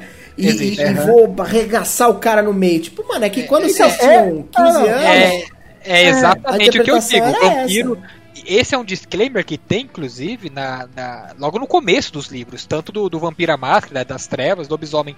Não é um jogo sobre ser super-heróis. Mas eu, com meus 15 anos, eu é. jogava como se eu fosse super-homem. Eu é. fazia um rap pra ser um super-homem e, e, Mas... não quebre a máscara. Tudo bem, eu só vou jogar esse carro em cima do prédio, não é quebrar a máscara. Que quem nunca perdeu o controle de um carro e bateu no teto de um prédio, por exemplo? É uma coisa Mas... rotineira em São Paulo. Mas, mano, é, tipo assim, esse disclaimer aí é meio que. Foda-se, tá ligado? Porque você fala assim, ó, você não é pra ser um super-herói. Daí você tem lá super força, é, velocidade extremamente rápida. É, é poder super-herói essa porra, você parar pra pensar, tá ligado? É, cara, é que pra usar. mas só que tem a máscara. Você quebrou a máscara, vai ser punido. É para você jogar como se você fosse um amaldiçoado, não um abençoado por. Por, você tem, por você tem rapidez, cara, ninguém te vê. Ninguém cara, eu, eu acho, eu acho, eu acho que se você está se divertindo ainda é válido, que nem disse o Kito ali. mas, dúvida, mas, mas, vou fazer a vírgula. Eu também acho que aí é melhor jogar Mutantes Malfeitores. É, não, porque assim, eu, eu, nunca vou discordar disso, afinal de contas foi, foi a minha escola de RPG e eu jogo RPG até hoje e eu comecei com vampiro. Sim. E era divertidíssimo, óbvio, tá se divertindo, continua jogando, velho. Ah, quero jogar mutantes, quero jogar vampiros super-heróis e, e, sei lá, montar o High School Musical vampiresco. Faz, se diverte. Só que o jogo em teoria, ele não foi feito para isso. Ele foi feito é. para você ter uma interpretação. É que nem Five Rings. As primeiras definições que eu li sobre Five Rings era que é D&D com espada, com katana, Bom, tá ligado? E se você for jogar Five Rings dessa forma, eu ainda não terminei de ler, por sinal, e precisa sair uma one shot nesse mês ainda, não sei se isso vai acontecer, porque eu tô completamente perdido no tempo, mas, é... Mano, é, é tipo assim, você não vai ter uma experiência satisfatória, eu acho, tá ligado? Cara, se é pra jogar DD com katana, joga DD. você quer jogar DD porque você vai trocar de sistema Sim. pra jogar DD, porra, não faz sentido. Na minha cabeça, tipo, se divirta-se. Mas não é essa a ideia. Se for pra jogar, tipo, super-heróis, joga mutantes. O sistema foi criado para isso. Ele tem mecânicas muito melhores para você fazer o Superman do que pegar um Bruhá, colocar velocidade e potência. Mas se você pensar, quando a gente jogava também, tem, tem esse contexto de horror psicológico, mas tem também um contexto político, tá ligado? O Vampira Máscara é um jogo político pra caralho, sim, tá ligado? Sim. E, tipo, tinha política no que a gente jogava, entendeu? Pô, eu queria jogar, eu queria... Ah, alô, alô, alô, alô, jogadores de vampiro, mestres de vampiro, me convidem, eu quero jogar vampiro. Eu Se vou junto. puder, chama nós. É... Lu tem um ponto aí, existe uma religião, entre aspas, entre os vampiros que se chama heresia cainita, ou cainita, não sei como se fala. Cainita. Cainita. Que Cain. eles consideram abençoados. Eles se consideram abençoados e não amaldiçoados, pode crer. Ele pode ser mais político e menos horror psicológico. É, é que, mano. Mano, RPG é um negócio ultra complexo, né, mano? Quanto mais a gente joga, mais você chega à conclusão que o bagulho é ultra, ultra, ultra complexo e ultra, ultra, ultra difícil de se preencher todas é. as lacunas, né? Ele pode ser político, ele pode ser tudo isso, mas acontece que, como um, um RPG de entrada, é difícil, cara, porque a chance de se você tem se você é muito novo e não tiver um mestre muito bom, vou te guiar para cá porque essa é o que eu quero jogar, a chance de você cair num super-herói é bem grande. É, é bem é. grande. É. Mas é divertidíssimo. Faz sentido, eu, faz sentido. Eu, eu adoro o Vampiro, eu acho, acho foda. Eu acho que não é um bom primeiro sistema dependendo do que você quer jogar, mas é, é individual para cada um. Tem, tem, é tem, tem, cenário de, de Cthulhu pra DD, não tem? O, o, o, o Mago Necromante tá falando aí que já joga várias sessões de DD dele, são de horror psicológico. Cara, de Cthulhu, de Cthulhu eu não sei, mas o Cthulhu tem tem tem algum, inclusive tem tem, tem o, o sistema básico de Cthulhu, que é o que a gente vai jogar a nossa one shot no sábado, que é o sistema clássico de Cthulhu, e aí tem que é um sistema ID100, talvez possa estar falando uma merda inacreditável, eu não lembro, não sei. Mas tem a Retropunk trouxe um, um outro sistema baseado nesse sistema, é, é, no sistema original, né? Que é o sistema Ganshu, se não me engano, que é Rastros de Cthulhu, é a mesma ideia, porém é um sistema diferenciado. Então, assim, pode ser que tenha pra D&D também, sei lá, tá ligado? Vamos, vamos, vamos pro próximo, que gente já falou demais de regra do Cello. O Cello foi bom pra caralho. Mas vamos pro próximo. Cello, uh. Uh, chamar o Cello de novo pra ver se ele traz a Lina. Da próxima vez. Verdade. Verdade. É... Aí, ô Esquilo, se tiver aí um beijo no seu coração, porque a gente conversou com o nosso amigo Bruno Rocha, que você talvez conheça como Roxo. Ah, moleque! Eu não conversei. O Branco não conversou. Fico muito, muito, muito triste desse dia de não poder participar, porque realmente gostaria muito. Foi, eu, eu e o Lu conversamos com o Roxo, que é um cara simpaticíssimo, gente boníssima, um cara leve de trocar uma ideia. Sabe aquele cara que o papo flui e que o cara é de boa? O cara, de qualquer coisa que você fala, o cara te escuta, ele te entende, ele dá risada, ele participa. Ele não é o cara que ele tá ali, tipo, sabe, tipo, trancado. Não, mano, ele é, ele é bem. Ele é bem aberto na, na, na conversa e foi bem legal. E a gente falou muito de RPG em videogame, falou muito, aliás, o Roxo, ele tem, eu não sei se ele é formado efetivamente, mas ele tem um conhecimento acadêmico de gaming design, então assim, ele fez faculdade de, dessa parada. Ele tem um conhecimento muito mais mecânico, muito mais profundo, muito mais de design mesmo da parada, de, de, de gamificação, de balanço, de, de coisas que a gente às vezes nem enxerga jogando um jogo de videogame. E a gente falou muito de Dark Souls, que hoje eu tenho que agradecer demais ao Antônios, que não deve estar tá aí, mas é um baita jogo. Olha, eu vou dizer que o Dark Souls entrou na lista dos melhores jogos que eu já tive a oportunidade de jogar, porque ele é fantástico, tá ligado? Porque depois. Tá... Falei. Pode falar. Pode falar, pode falar. Não, Termina, depois... porque depois que você entende o que ele tá te propondo, o jogo se transforma num negócio é, é, é, arrebatador. Porque você acaba sendo compelido a querer outros desafios, tipo, iguais àquele, que te dão aquela sensação. O Dark Souls é como, sei lá, mano. É, é, sei lá, comer um, um, bolo muito gostoso. Sabe quando você termina de comer um pedaço de bolo muito gostoso e fala assim, cara, é, é, eu, tô, eu tô usando o exemplo errado porque um bolo é muito fácil de comer. É como você comer um sanduíche com muito salame. Ele é muito gostoso, mas muito indigesto. Mas depois que passa, você olha e fala assim, cara, eu comeria outro sanduíche desse. Witcher. Então, Witcher, é. Witcher, Witcher para mim, apesar de ser um excepcional game, a, eu acho que eu joguei Witcher fora da época e aí o Witcher para mim foi dificílimo jogar e eu não consegui gostar, velho. Eu só engasguei, cara. Só engasguei. o, o, o roxo, o roxo pareceu quando ele chegou aqui, ele pareceu que amava, né, o, o Dark Souls.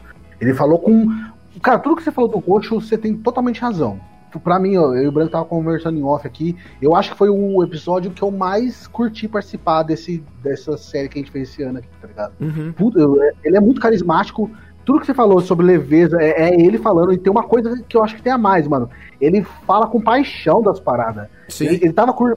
Ele passou muita impressão de que ele tava curtindo estar tá aqui conversando com nós, tá ligado? Sim. E tudo que ele falava, ele tava falando, tipo assim, cara, com paixão, tá ligado? Falando de boca cheia, tá ligado?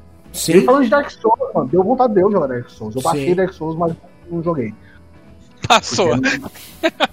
deu vontade, mas passou. Passou né? rápido, eu, passou. eu baixei, eu baixei. Mas, mas, é, mas, mas ele, cara, sei lá. Eu ele, vou. Ele falando, ah, desculpa, desculpa. Foda. Eu, eu, eu vou pra eu vou para Sekiro sim, eu comecei a jogar Sekiro, não sei se fala Sekiro, Sekiro, não sei, não sei falar. Mas é um jogo também Sekiro. da Sekiro. É um jogo também da From Software, né? A mesma empresa que fez o Dark Souls. E é maravilhoso também. Eu acho ele melhor que o Dark Souls, inclusive em alguns aspectos iniciais ali, que é o Dark Souls, para mim ele tem um problema de storytelling, para mim. Para mim, o Dark Souls ele quer te entregar um, um. É assim, o jogo já é difícil. Ele já é um jogo de exploração. Ele já é um stamina based que te consome o cérebro para você entender que não adianta você entrar com a cabeça de God of War, que você não vai jogar Dark Souls assim. Você só vai se fuder. O Dark Souls é um jogo muito punitivo, que se você errar um passo, você se fode. Dark Souls é um, ele tem um lance de, de mecânica em fila, de você usar as habilidades em fila. Então, tipo, eu mando ele dar um ataque, ele não corta a animação do ataque enquanto a animação não estiver completa. Então não adianta que eu, eu dou um ataque, só que eu errei o time e o monstro tá vindo na minha direção, já era, ele vai dar o ataque, não tem cancelar o ataque. Se você estiver jogando God of War, Diablo, você manda o boneco para frente, se você imediatamente mandar ele para trás, ele para de pra frente e vira para trás. Isso não existe em Dark Souls. Então, tipo, isso, isso, a hora que você entende isso, que seu cérebro capta o que tá acontecendo ali, você fala, malandro, é animal, porque ele privilegia, tanto que se você pegar o, o, o, YouTube aí, você acha centenas de milhares de vídeos falando de Dark Souls, é, caras jogando Dark Souls com boneco level 1 pelado, só com uma espada, e ele mata, tipo, ele dá fim no jogo sem tomar um hit. Isso só acontece porque o jogo é tão bem estruturado. Se você masterizar a habilidade e entender a mecânica do jogo, você realmente passa o jogo inteiro sem tomar um hit. Que sempre é possível você não tomar um hit, desde que você encaixe no momento certo. Tá ligado? Agora, o problema do Dark Souls pra mim é o seguinte: você já me dá um jogo extremamente complexo, ultra difícil de ser digerido, de ser processado, de, de ter uma experiência animal o jogo. Aí você me, me bombardeia com, tipo, cenários e músicas arrebatadoras que são, tipo, fantásticas, inacreditáveis, da hora demais e parará, parará, parará. O Dark Souls ele tem uma estética que ele não, ele não é ultra realista, então ele, ele pinça toda a cara de todos os, os NPCs e todos os boss. É tudo meio rabiscado, então é, tipo, é muito mais conceitual, é muito foda. Só que Aí, como se não bastasse todo esse monte de coisa para digerir, ao invés de você contar, pelo menos da ideia geral, da linha geral da história, você bota tipo cutscenes isoladas que contam muito superficialmente o que tá acontecendo, e você bota a história do jogo na história que tá escrito nos itens que você encontra no jogo. Então, tipo assim, mano, honestamente eu joguei Dark Souls sem entender quase nada. Eu entendi porque quando a gente tava Ai. jogando aqui, tinha uma galera aqui na live contando uns pedaços da história. Agora, honestamente, eu não entendi nada. Para mim, isso é um puta pecado. Vídeo que eu olho, tipo, pro Sekiro, e o Sekiro já te conta a história. O Sekiro, com 10 minutos de jogo, você já entendeu o que você tem que fazer. Você já entendeu quem é o personagem e para onde ele tá indo e quem ele tá tentando salvar. Tá ligado? 10 eu, minutos de jogo. Eu queria conversar com ele. Eu não sou um um game gamer que nem vocês que jogam tudo e os jogos mais fodas do mundo, mas cara, eu queria conversar com o, o Di, pelo menos é, o pessoal que tá, na, tá no chat, mas eu queria conversar com, com o Roxo, pra, porque assim, o, os últimos jogos que eu tava jogando, até que minha placa de vídeo fundiu o motor e falou não trabalho mais, cansei dessa porra, compre outra, era o, os do Batman. E ele é exatamente o oposto disso, cara. Ele é um jogo bonito, ele é um jogo da hora, ele é velho pra caralho, só que ele te entrega a história e você fica acompanhando a história. A história é muito foda, velho. A história tá conversando hoje, acho que com os brothers meus falando, se lançassem uma trilogia Batman baseada no Arkham, seria o melhor filme do Batman dessa porra toda. Porque a história é fácil de se acompanhar. Ele tem uma jogabilidade legal, ele tem uma história bacana, ele tem níveis de desafios interessantes. Não é nada que você vai ficar jogando que nem você ficou jogando aí o Dark Souls, que é um absurdo. Com todas as DLCs eu fiz em 109 horas ah. e, e faltou. Assim, eu não fiz 100% do jogo, eu só fiz todos os boss. É, eu não tenho certeza, eu teria que olhar de novo. Uma graduação. É, eu teria que olhar de novo o Batman, mas eu acho que eu até mandei pra você quando eu terminei, acho que foi 12, 18 horas, alguma coisa assim, o Asilo. E tipo, e, mano, mas muito divertido, cara. Eu queria conversar com o Oxo disso. Tipo, essa experiência do Batman para mim é muito legal porque eu jogo com a minha esposa do lado.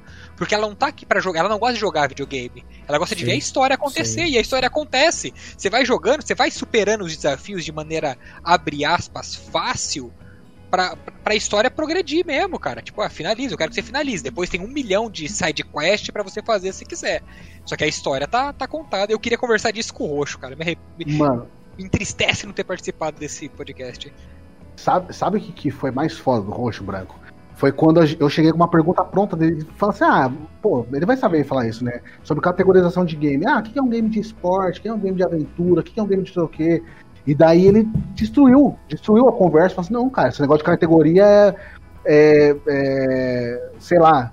Ele, assim, ele, ele, chegou assim com conceitos novos. As categorias hoje em dia elas são tipo assim, Dark Souls-like, tá ligado? Um jogo no estilo é, Dark Souls. Souls-like, Souls-like chama Souls, Souls-like, exatamente, exatamente. Então, tipo, é, essa questão de categorizar games, ele falou assim, ele, eu lembro dele falando isso. Quando eu terminei, a, quando eu tava fazendo um trabalho lá da, da faculdade, eu tinha um jogo que tinha, tipo, 10 categorias, um negócio assim, tá ligado? E ele, ele foi reprovado justamente por isso, tá ligado? Aí ele falou assim, hoje em dia, se você olha aí, lá, você vai lá na Steam, a, a, maioria dos jogos eles têm um monte de categoria, porque os jogos eles vão se mesclando. Então não tem como falar assim, ah, isso aqui é só aventura. Não, isso aqui é uma aventura misturada com RPG, misturada com sei lá o que. Eu não vou lembrar o nome do jogo, mas faz sentido porque outro dia eu tava vendo a live de um, de um camarada nosso.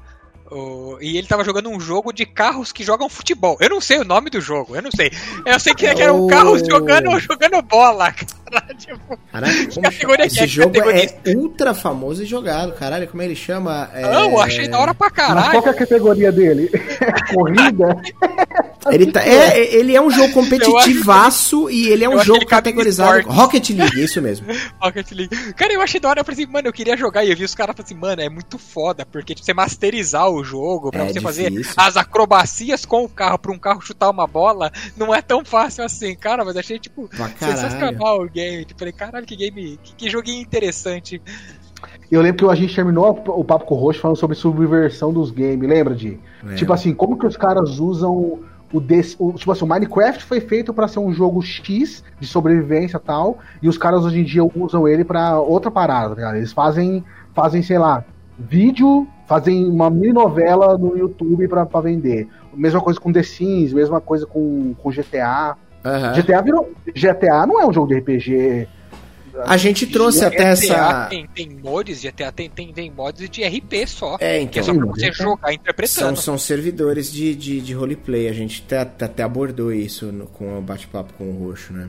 E, e, a, e essa subversão é tipo, ele falou, é, eu lembro ele falando assim, ó, é, é pra isso mesmo que o jogo tá ser, cara. Sim. O jogo tá aí pra isso. Sim. Se, se tem espaço para subverter ele e fazer e jogar ele de uma forma que não foi pensada pelos designers, por favor. Ah, é, a gente até inclusive falou sobre o Super Mario, os Fast, como que chama? Speed, speed, speedrun. Speedrun, speed ah, é.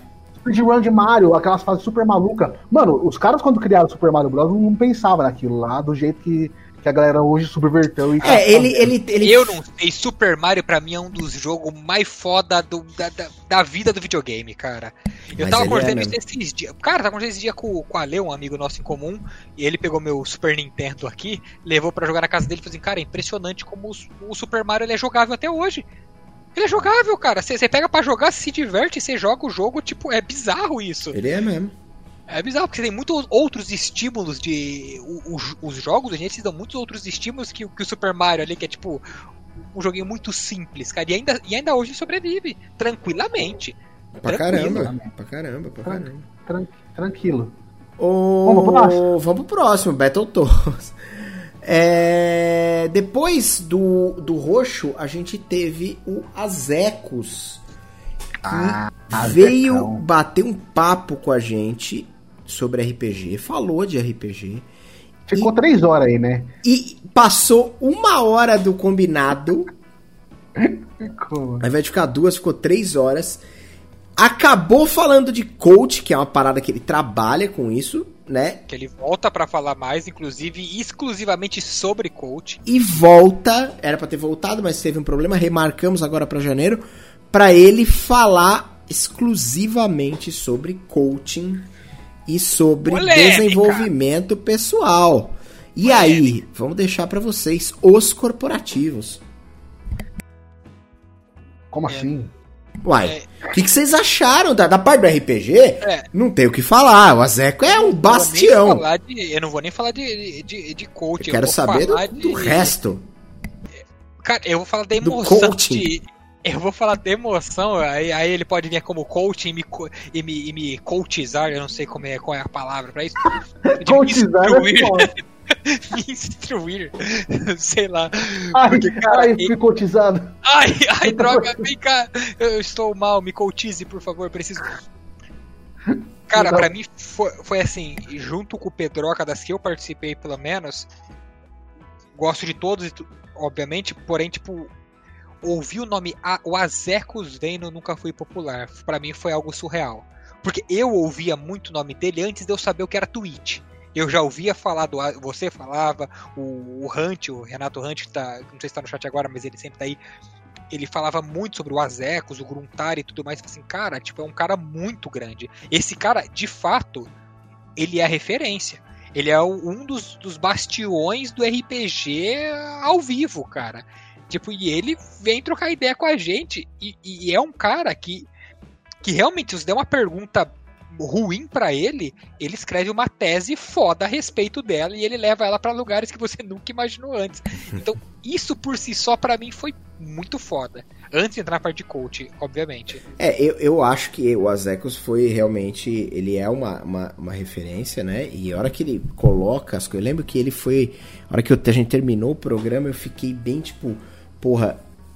Ele, ele me, me motivou a tomar atitudes que eu, eu estava hesitante em relação à, mesa de RPG.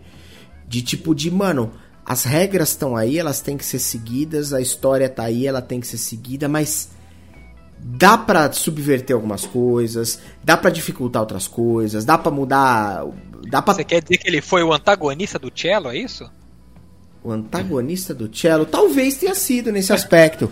Por dizer que basicamente você podia, você era o, o mestre do jogo, você era quem estava narrando o jogo, então você podia dar mais 50 pontos de vida pro monstro. Tirar 20 pontos de vida do monstro. Você podia dar um efeito especial diferente. Você podia, de fato, é, é, é, levar o jogo, conduzir o jogo para uma situação é, um pouco mais interessante, ainda que isso fugisse do senso comum, ou fugisse das regras, ou fugisse da história. Tá ligado? E eu lembro que eu me motivei inicialmente a fazer o vilão lá da Zenith, o, o Abyss Watcher, baseado na, na, depois daquela história, depois daquela conversa com ele. Eu falei, não, eu acho que eu tenho que fazer. E, e, e, e, perso e, e ele conseguiu colocar para mim de maneira muito enfática que o jogador de RPG precisa temer a morte do seu personagem. Não acima de tudo, ah, não, puta, eu, puta, eu tô tão com cagado que eu não quero nem jogar para não correr o risco de morrer. Não é isso. Mas o RPG, ele muitas vezes parece algo que, tipo, a morte. Não, ah, mano, a morte. Tirando nas mesas do Vagnão, mas a morte é, tipo, tá sempre muito longe. Ali é muito, ali é muito rotineiro, né? Ali o cara já faz três personagens pra entrar na mesa. Ele fala assim, ó, eu vou fazer o que eu menos gosto para jogar primeiro, porque eu sei que vai morrer, aí eu jogo no meio com o cara que eu gosto mais. Ali é normal. E ele, e ele colocou uma normalização. Ele deu uma normalizada nisso. Tipo, não é um tabu, não é um problema o cara morrer. Tá ligado? Isso me remete até uma coisa que eu conversei com o Lu em algum momento, que era tipo assim, mano, o D&D, ele te dá ferramentas para lidar com a morte. Então é para ter morte. Ele te dá Death Saving Throw. Ele te dá magias que trazem a vida. Ele te dá magias que recuperam membros. Ele te dá tipo uma tabela de critical damage que, que tiram membros. Então assim, é para lidar com essa dinâmica, porque essa dinâmica movimenta o plot, movimenta o interesse do jogador, torna uma sessão morna numa sessão caralho terminou, mano. Puta, não acredito que caiu esse boss. Não acredito que deu certo, tá ligado? É, o, o Abyss Watcher funcionou assim para mim, pelo menos. Eu terminei o, o seu boss com uma sensação de. Passei. Puta que pariu, funcionou, eu não caí. Foi por muito pouco, foi por talvez 4 pontos de vida ou 1, um, algo assim. Foi 4, acho. Mas, tipo, eu, eu tava com a sensação, do começo ao fim, tipo, com, aquela apreensão de, tipo, passa logo, passa logo, passa logo. Vamos, vamos, joga com tudo, não é rondado, porque tem que precisar passar. Achei, achei que foi Mano, bom pro game. Mas. Foi. Eu acho, eu branco, você iniciou a conversa do Azegos aí falando sobre como os caras falavam dele. E eu tenho essa mesma impressão que eu ouvia dessa forma. Eu não conheci o Azegos porque eu, pra entrar no mundo de stream foi muito recente, mas eu lembro do Di falando e do Renato falando. E sabe o que, que eles falavam? Que, eu, que agora eu tenho certeza? É falava de Azex e Gruntar, porque esses caras são pioneiros, mano. E o Azex trouxe o Azex trouxe toda essa bagagem que ele tem de pioneirismo para esse, pra esse dia desse podcast falar sobre mestre é. liderança. Essas dicas que ele deu, que ele falou e que o Diego foi captando no ar assim, é, é, é só a experiência traz isso aí, mano. Eu acho que é, é só uma experiência de muito tempo é traz essa parada. Eu concordo com você, Lu. Eu acho assim, tipo, as Ecos e o Gruntar, o, da pouca experiência que eu na Twitch, é os caras que carpinaram o RPG. Saca que no, no Brasil, é o cara que, que, que, veio carpinando. Eu acho que, o, que aí vem o, o Pedroca e a leva que vem junto com o Pedroca, eles vêm assentando o terreno que os caras carpiram. Que é. quem carpiu, de fato, ouviu o nome Azecos e Gruntar, era rotineiro em churrasco. É. Quando, tipo, a Twitch pra gente era uma coisa, pra mim, muito distante, cara muito distante. Hoje estou aqui fazendo live, mas tá bom. mas, mas realmente é, era até assustador. E aí ele entrou no code. A gente falou bastante de RPG com ele, realmente eles, eles carpinaram tudo e depois entrou na parada de coach.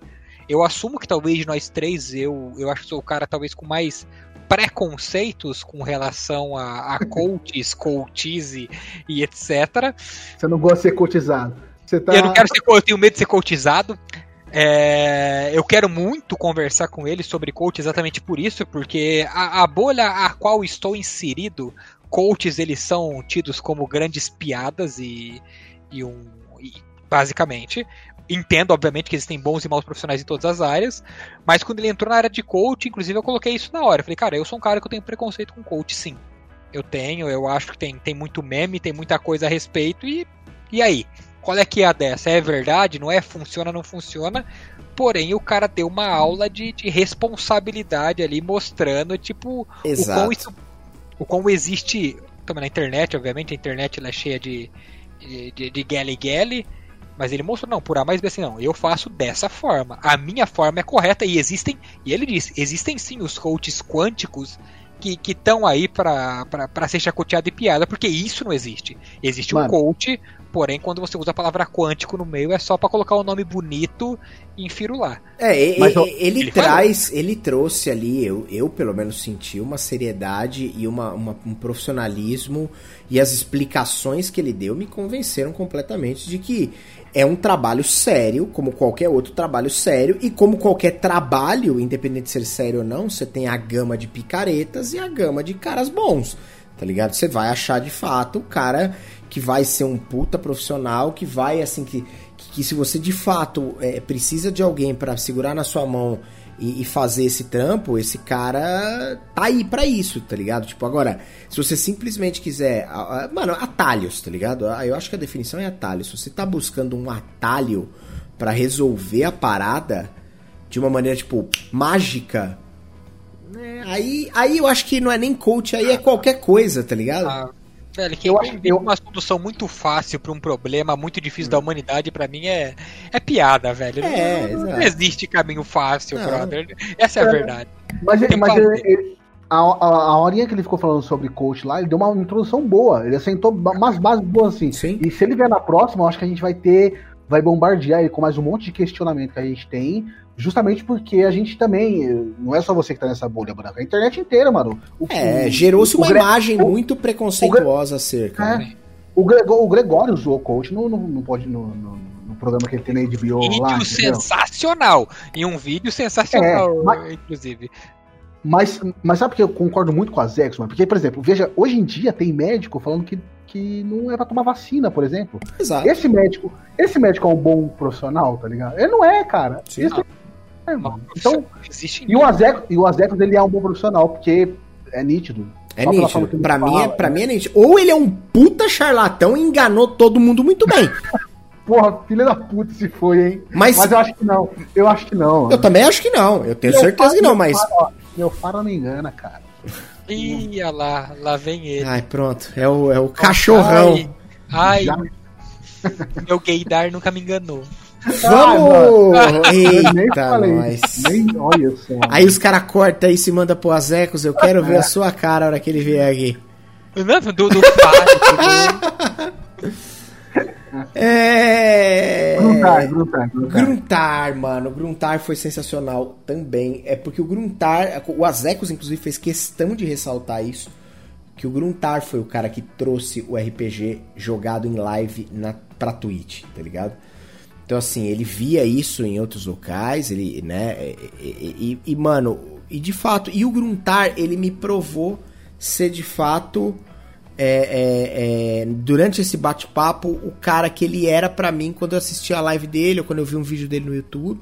Eu conheci, eu falei isso pra ele no dia, eu conhecia o trabalho dele já há bastante tempo como caster, né, como narrador, assisti bastante ele narrando StarCraft, com o Demo, inclusive, que era o parceiro de narração dele, que inclusive depois eu trabalhei com o Demo, né, em ou num outro projeto qualquer. E. e que foi que você tá chacoalhando a cabeça? Você fala, você fala no meio do balaio que você trabalhou com o Demo. Porra, um abração pro Demo, que saudade do Demo. Demo é gente boníssima. Explica por que essas pessoas grandes eram na live. Foi o trabalho O cara fez trabalho na encruzilhada pra trazer os convidados. Tá bom. E. E o Guilherme Briggs acabou de responder, topo, por que ah, não? Não, não, Mentira, não. mentira, mas seria da hora se tivesse respondido. Ia ser ao vivo a reação, ia ser bom, ia ser um, Devia ter um deixado. react, ia ser um react de verdade. E cara, e o, e o Gruntar foi muito foda, tipo, porque ele é um cara simples, ele é um cara prático e ele é um cara desenrolado. E foi exatamente o que ele mostrou aqui, tipo, ele não é um mestre virtuoso que o cara ch- chega com milhares de preparações e saca NPCs do bolso, tramas e subplots, parará. Mano, ele joga o RPG. O RPG, como ele diz, o RPG true, o RPG raiz. Que é, mano, senta aqui, a dungeon é essa, acontece isso, rola aquilo, faz. Gruntar, o cara tem uma não sei o que, não sei o que lá do terceiro nível dos, dos, dos, dos sei da onde, da puta que pariu. Ixi, mano, sei não, velho. Vou ver, depois eu te falo. Tá é ligado? normal, né? O que é normal, mas, mas hoje, mas há uma, uma, uma, uma cobrança, pelo menos, de, alguma, de algumas pessoas. Tipo, o próprio, o próprio Pedro, o próprio Pedroca já falou sobre isso. O, o Roxo, inclusive, não sei se foi no Twitter ou ou na- quando eles estiveram aqui. Eu acho que foi até quando eles estiveram aqui, quando o Pedro esteve aqui. Tipo, mano, do cara colar na live e falar assim: Ah, Pedro, qual que é a regra de não sei o que, não sei o que lá? Ah, não sei. Ah, sei lá, mano, não sei, tem que ver, tem que procurar. Nossa, o cara tá jogando homebrew, o cara não sabe a regra. Nossa, que, que eu achei que o cara era o especialista do D&D, o especialista do RPG, o especialista do não sei o que. O cara não sabe aí. Então, assim, tem muita cobrança, especialmente se você é um cara grande, que, que movimenta bastante gente, nesse sentido. E honestamente, o Gruntar é tipo, mano, ele é, ele é flat, tá ligado? Mano, se eu sei, eu sei, é isso. Se eu não sei, já vi até ele falando, tipo, ó, o Gruntar não sabe, eu tenho que procurar, depois eu te falo. Ó, isso aqui é aqui, ah, não sei como que nós vamos fazer. Ah, vamos fazer assim, pô, rola aí, é isso. Tá bom, é isso, então é isso por enquanto. Tá ligado? Então, tipo, é bastante corajoso, bastante prático, bastante desenrolado. Ele não é um cara cheio, mas assim, uma das mesas mais legais pra mim de acompanhar, eu não acompanho direto, mas que eu vejo bastante coisa, por exemplo, é o Sombras da Guerra, lá no canal dele, que é foda pra caralho. Pra mim, tipo, genial, tá ligado? Legal pra cacete. História simples, prática, objetiva e que, puta, de, às vezes eu paro de domingo assistir e falo, cara, faz uma hora e meia que eu tô vendo esse bagulho. Tá ligado? E os, é os caras conversando sobre a cor do cavalo branco de Napoleão, tá ligado? E a, a história flui. Pra O- caramba. o- Então, eu tô lembrando que quando o Azecos veio, ele falou do Gruntar. Ele falou assim, ó, eu mestro de tal jeito e o Gruntar mestra desse, desse outro jeito aqui. Isso é interessante pra saber que, foda-se, tem vários tipos de jeitos de mestrar, tá ligado? Fala, E Brad. eu posso estar enganado, inclusive, mas se eu não me engano, ele falou todos os louros aí pro começo do RPG na Twitch. Quem Oh. puxou o carro primeiro Foi, Foi o Gruntar. Gruntar. O Gruntar foi ele o cara falou que isso, fez. O Azekos falou, é, o, Falou. Azekos, o, o primeiro cara foi o Gruntar, eu vim na sequência e depois, enfim, tan- o- o- a história foi acontecendo e as pessoas foram aparecendo, foram, foram surgindo. Mas isso o, próprio Azekos disse, o, o pioneiro, se tem que colocar um pioneiro, é o Gruntar. Foi ele que, tipo, que E- chegou e- tocando o barco.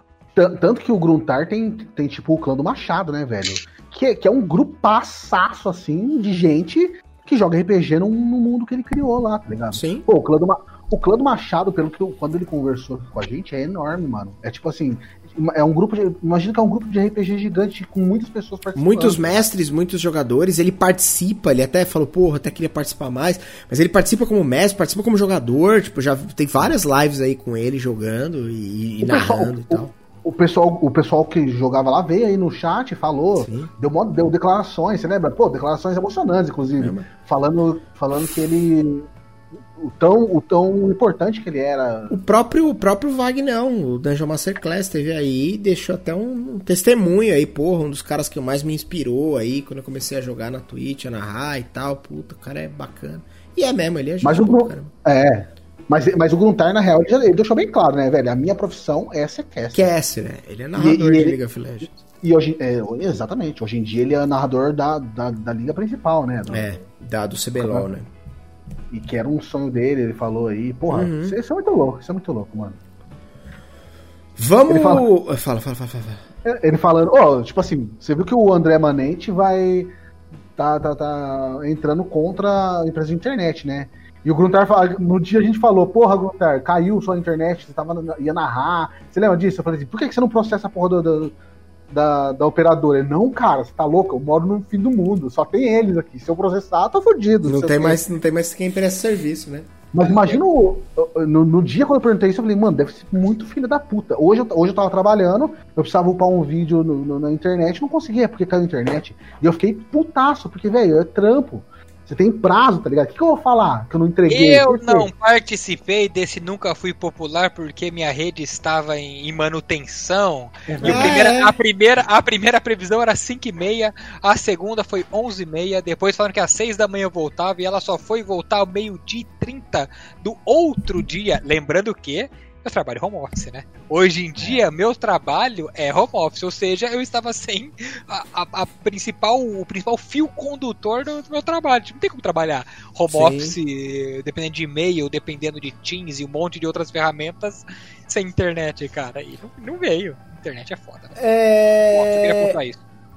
Na sequência, a gente bateu um papo com o A gente- Amolando Facas, também conhecido como André Facas, criador um- do Ludosystem, do Contos Lúdicos. Dos contos lúdicos. Vários, vários, várias pessoas do contos lúdicos. Eu acho que a gente vai ter que começar a acelerar essa parada, hein, velho. Porque já tá ficando tarde, a gente não chegou nem na metade. A gente teve um episódio pra caralho, hein? Não Quantos que teve metade? Não, Não, tá mano, na nós estamos no né? Ludosystem. A gente tem a Ana, o André do Motivo, que deu a pipa ele veio duas vezes, Vagnão e acabamos. E a Jo. Acabamos. E o. E o. E o. E o, e o, e o Voltor, né? Carlos Voltor, é verdade. É, então talvez a gente tenha, tenha, tenha que acelerar mesmo. Você tem- talvez tenha Então razão. vai. O André Fax, mais uma figurinha do Ludo System. Eu acho que a gente tem que fazer uma parceria com esse pessoal de Santos, né, velho? A gente já Tem. falou muitas vezes de descer pra lá. Santos Charlie Brown. Acho que por aí. É, Ah, foi da hora também o papo com ele, né, mano? A Foi. gente, tentou, ainda- a gente tentou puxar aí do lado do. Da... Ele é do marketing, né, mano? É, tentou ele é do marketing e ele trouxe alguns conceitos legais, especialmente sobre o Ludo System, que é um sistema bem flexível, bem simples e bem prático para se jogar rápido, para qualquer um jogar RPG sem muita dificuldade. E, e ele trouxe bastante conceitos importantes ali sobre criação e desenvolvimento do sistema, sobre as visões dele, dos caras que inspiraram ele a criar a parada. E é um cara, gente boníssima, engraçado pra cacete. Jogamos até uma, uma, uma one shot com o Dungeon Mestrando de Tormento, foi da hora demais.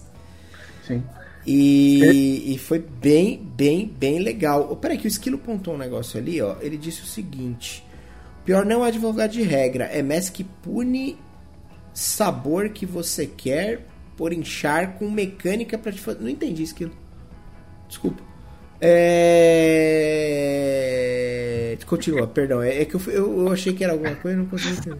Não, Ele mandou, Traduz, ele mandou uma coisa interessante. Pena que ele mandou em outro idioma. É.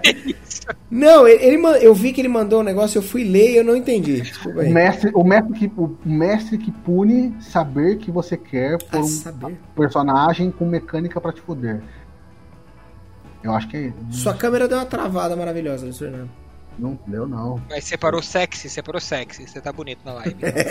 Fica tranquilo, fica tranquilo. Vamos voltar pro Facas. Eu acho que assim, o Facas deu, deu um insightzinho interessante sobre como escrever um sistema. O que, que ele falou? Você senta a bunda e escreve, tá ligado? Você senta a bunda, porque não tem muito, não tem muito o que pensar. É falando que você pensa à noite com um copo de whisky na mão e você escreve noite e no outro dia você organiza ideias. tá? Maravilhoso. Isso- Deu pra entender É, tudo. Eu não sei se foi a minha internet Não, aqui, não mas foi. o Lu, ou o Lu tá cantando Draft Punk aqui ao vivo pra Travado. galera poder Você tá travado, faz uns segundos aí. Ah, Agora travou mal. E tá piorando. Lu. Eita. Então parei, parei de falar, vou sair Agora bosta. ficou bom. Agora, ficou bom, agora ficou bom. Ah, que caralho. Só não André destravou, só não, o Lu é uma inteligência artificial. O Lu gosta tanto de caralho quando ele fala caralho, para de bugar. O André Facas, caralho, falando sobre sentar a bunda e escrever. Escrever à noite com um copo de uísque na mão e de manhã é, botar todas essas ideias em ordem. Lembra ele falando? isso? Sim, é, um- é verdade, é verdade. Você pode até ele fa- escrever bêbado, mas você tem que editar são. Sóbrio, exatamente. Mas, tipo, eu acho que essa foi a lição principal dele mesmo, cara. Se você quer escrever, você tem que sentar pra escrever, não adianta. O bagulho não vai sair da sua cabeça e se sistematizar sozinho num sistema de RPG. Eita, vai ter que- nós. Ah, então tá bom. Então vamos embora. Ah, tá no. Eita, nós. Tá, processa essa operadora de internet aí, Lu. Fecha e abre a câmera aí pra gente. É. E a próxima vez você liga no cabo, que aí não buga. É isso que eu ia falar. Ou liga a porra de um cabo nessa merda de notebook, porque, né? Isso aí, isso ah, chama-se cursinho básico da internet 2020. Contando com Wi-Fi, o cara é Porra, é 9,5 home office e o cara no Wi-Fi. Como? Como? E, Como? E, e foi embora. Voltou? Voltou, mas não voltou, né? Voltou, mas a câmera não veio hoje, né? Voltou, mas nem microfone, pelo visto, olha lá. Faça piada com, com facas, Diego, por favor. Amolando isso. facas. Aí, voltou. Eu vou, eu vou me eximir de falar aqui, porque a tarde inteira foi isso, mano. Tô com raiva. Continua, fale do fax. Cara, não, eu, eu acho que o Facas ele agregou bastante nesse, nesse lance de, de, das, de, sei lá, de você entender que de fato só tem uma forma de escrever um sistema, só tem uma forma de entregar um projeto, só tem uma forma de, de sabe, de fazer a coisa acontecer, que é sentar, fazer e acontecer. Tá ligado? Tipo, não há, não há mágica. Não há livro que se escreva sozinho, cenário que, que se monte sozinho, regras que se compilem automaticamente. E é isso, sabe? Cara, é engraçado, né? Como, tipo, você tem que ouvir uma coisa muito óbvia às vezes para ela fazer sentido, não é? é. É verdade. Tipo, porque assim, tudo bem, o cara, o cara criou o Ludocissem, um sistema que eu ainda quero jogar, não joguei, achei interessantíssimo. Só que pensa que o que ele falou é, é, é o óbvio do é, óbvio do é. óbvio. Tipo, você quer fazer acontecer? Faz. Cara, Mas... mas... quantas pessoas a gente tem hoje na internet e fora da internet, e às vezes até no ambiente corporativo, dentro de uma empresa, dentro de um, de um funcionalismo público, dentro de um órgão estatal, sei lá, que basicamente estão. Que, que não fazem. É, eu acho realmente. E o Facas, aquele dia, ele tava extremamente afiado, cara. Ele falou exatamente. Sério? Sabe o que eu acho, mano? É que a gente tem ideia, tipo assim, pô, escreveu um sistema de RPG, é muita gente escrevendo. O cara foi lá e fez basicamente ele sozinho e um grupo de pequenas pessoas, tá ligado? Então, é, eu acho que essa é a lição, tá ligado? É possível você fazer com pouca gente. Na sequência veio a Ana Shermack e eu gostei muito da presença dela, porque foi realmente muito divertido. Foi realmente muito legal e porque ela manja demais de um tema que eu acho uma das coisas mais legais que a gente tem como forma de entretenimento e conhecimento, que é a literatura. Então, assim, ela tem um canal chamado Pausa para um Café, que é um canal que no YouTube basicamente conversa ali a respeito de literatura. E eu achei é, é, que foi tipo uma pessoa que, que veio, falou de RPG, falou de, de, de produção de conteúdo, mas é uma pessoa que trabalha em exclusividade aí na, na, na internet produzindo seu conteúdo e, e, e, não só não é exclusividade, ela, ela tem um emprego, um regular job, né? Mas ela, ela, ela produz um, um negócio muito importante, ela produz um material muito importante, que é, que é, é, é, é, é algo fundamental justamente para qualquer boa sociedade, que é fomentar a literatura encorajar a literatura, encorajar as pessoas a, a, a, mostrar que elas podem ler, que elas conseguem ler, que elas, sabe, que elas podem buscar resultados dentro da literatura e, mano, é extremamente importante isso, tá ligado? Mano, minha nossa é, senhora. Já que, já que ele não vai falar, conversar com ela, eu vou assumir que me deu até um pouco de vergonha, porque eu, já fui um bom leitor e hoje há muitos anos que eu não, que eu não pego um livro ou, ou nada para ler que não seja estritamente profissional e, e ou para jogar um RPG ou, ou para ser profissional e foi engraçado conversar com ela porque ela fala com paixão de literatura e literatura de fato é uma parada muito foda e que eu acho que apesar do livro tá indo embora, tá indo pro saco o livro físico aos poucos, eu acho que essa é uma, é uma realidade de alguns anos pra, pra frente, cara. Eu acho que, tipo, ler não vai ser substituído nunca, velho.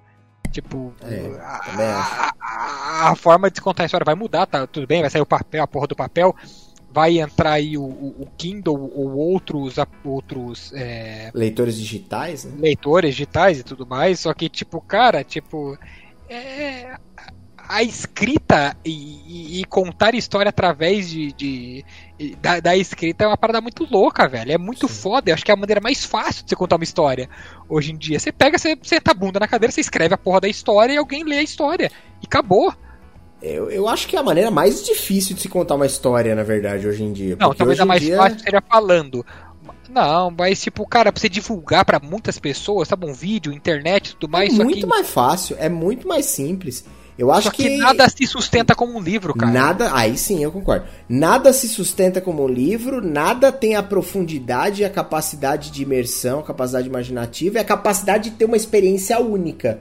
Porque tudo bem, lógico que o cinema também é individual para mim, para você, mas o cinema, ou a TV, ou o vídeo, é tudo muito encapsulado ali naquele modelo e cara, eu olho para tá eu e você assistindo um filme, a gente por mais que a gente tenha impressões diferentes e percepções diferentes, a gente tá vendo basicamente a mesma coisa. Quando você tá lendo um livro, não, né? Quando você tá lendo um livro, tipo, tá na sua cabeça. Então eu posso imaginar, ó, o Harry Potter de uma forma, você pode imaginar o Harry Potter de uma forma completamente diferente, né? Mas talvez ainda assim o livro seria a forma mais barata de se contar uma história. Ainda mais agora que você não precisa imprimir e distribuir isso fisicamente.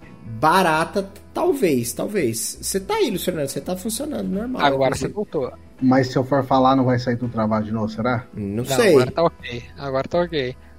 Pô, eu li o Cabeça de Santo que ela falou, mano. E aí? Puta livro louco. Ah, da hora pra cacete, mano. Eu, eu tô tentando achar o nome da, da escritora, não lembro o nome dela aqui. Mas, tipo, eu saí daquela. Eu saí daquela. Socorro Cioli. Eu saí da conversa com vontade de ler, mano, porque ela dá vontade de ler, né? O jeito que ela fala, o jeito que ela explicou. Ela tem as mesmas ideias da gente a respeito de literatura na escola, tá ligado? Sim. Ah, mano, não tem que começar com um livro pesado, não. Tem que começar com um livro leve, tá ligado? E tanto que a gente não sabia, ela falou, tem, tem pô, tem Socorro Racioli que os professores estão usando agora e realmente... Tem novos clássicos, né? Novos clássicos, literatura boa de ler, é, fluida, tá ligado? Não, boa, boa, boa narrativa, boa história profunda e, e sei lá. Eu saí, Sim.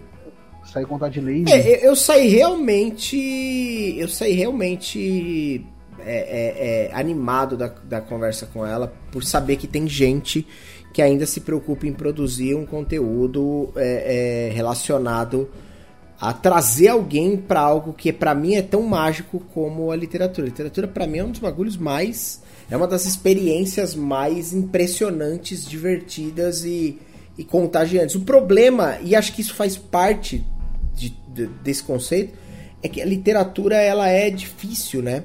A literatura não é rápida, a, a literatura não é simples. Ler um, li ler um livro de, de 100 páginas demora muito mais do que ver um filme de uma hora, tá ligado?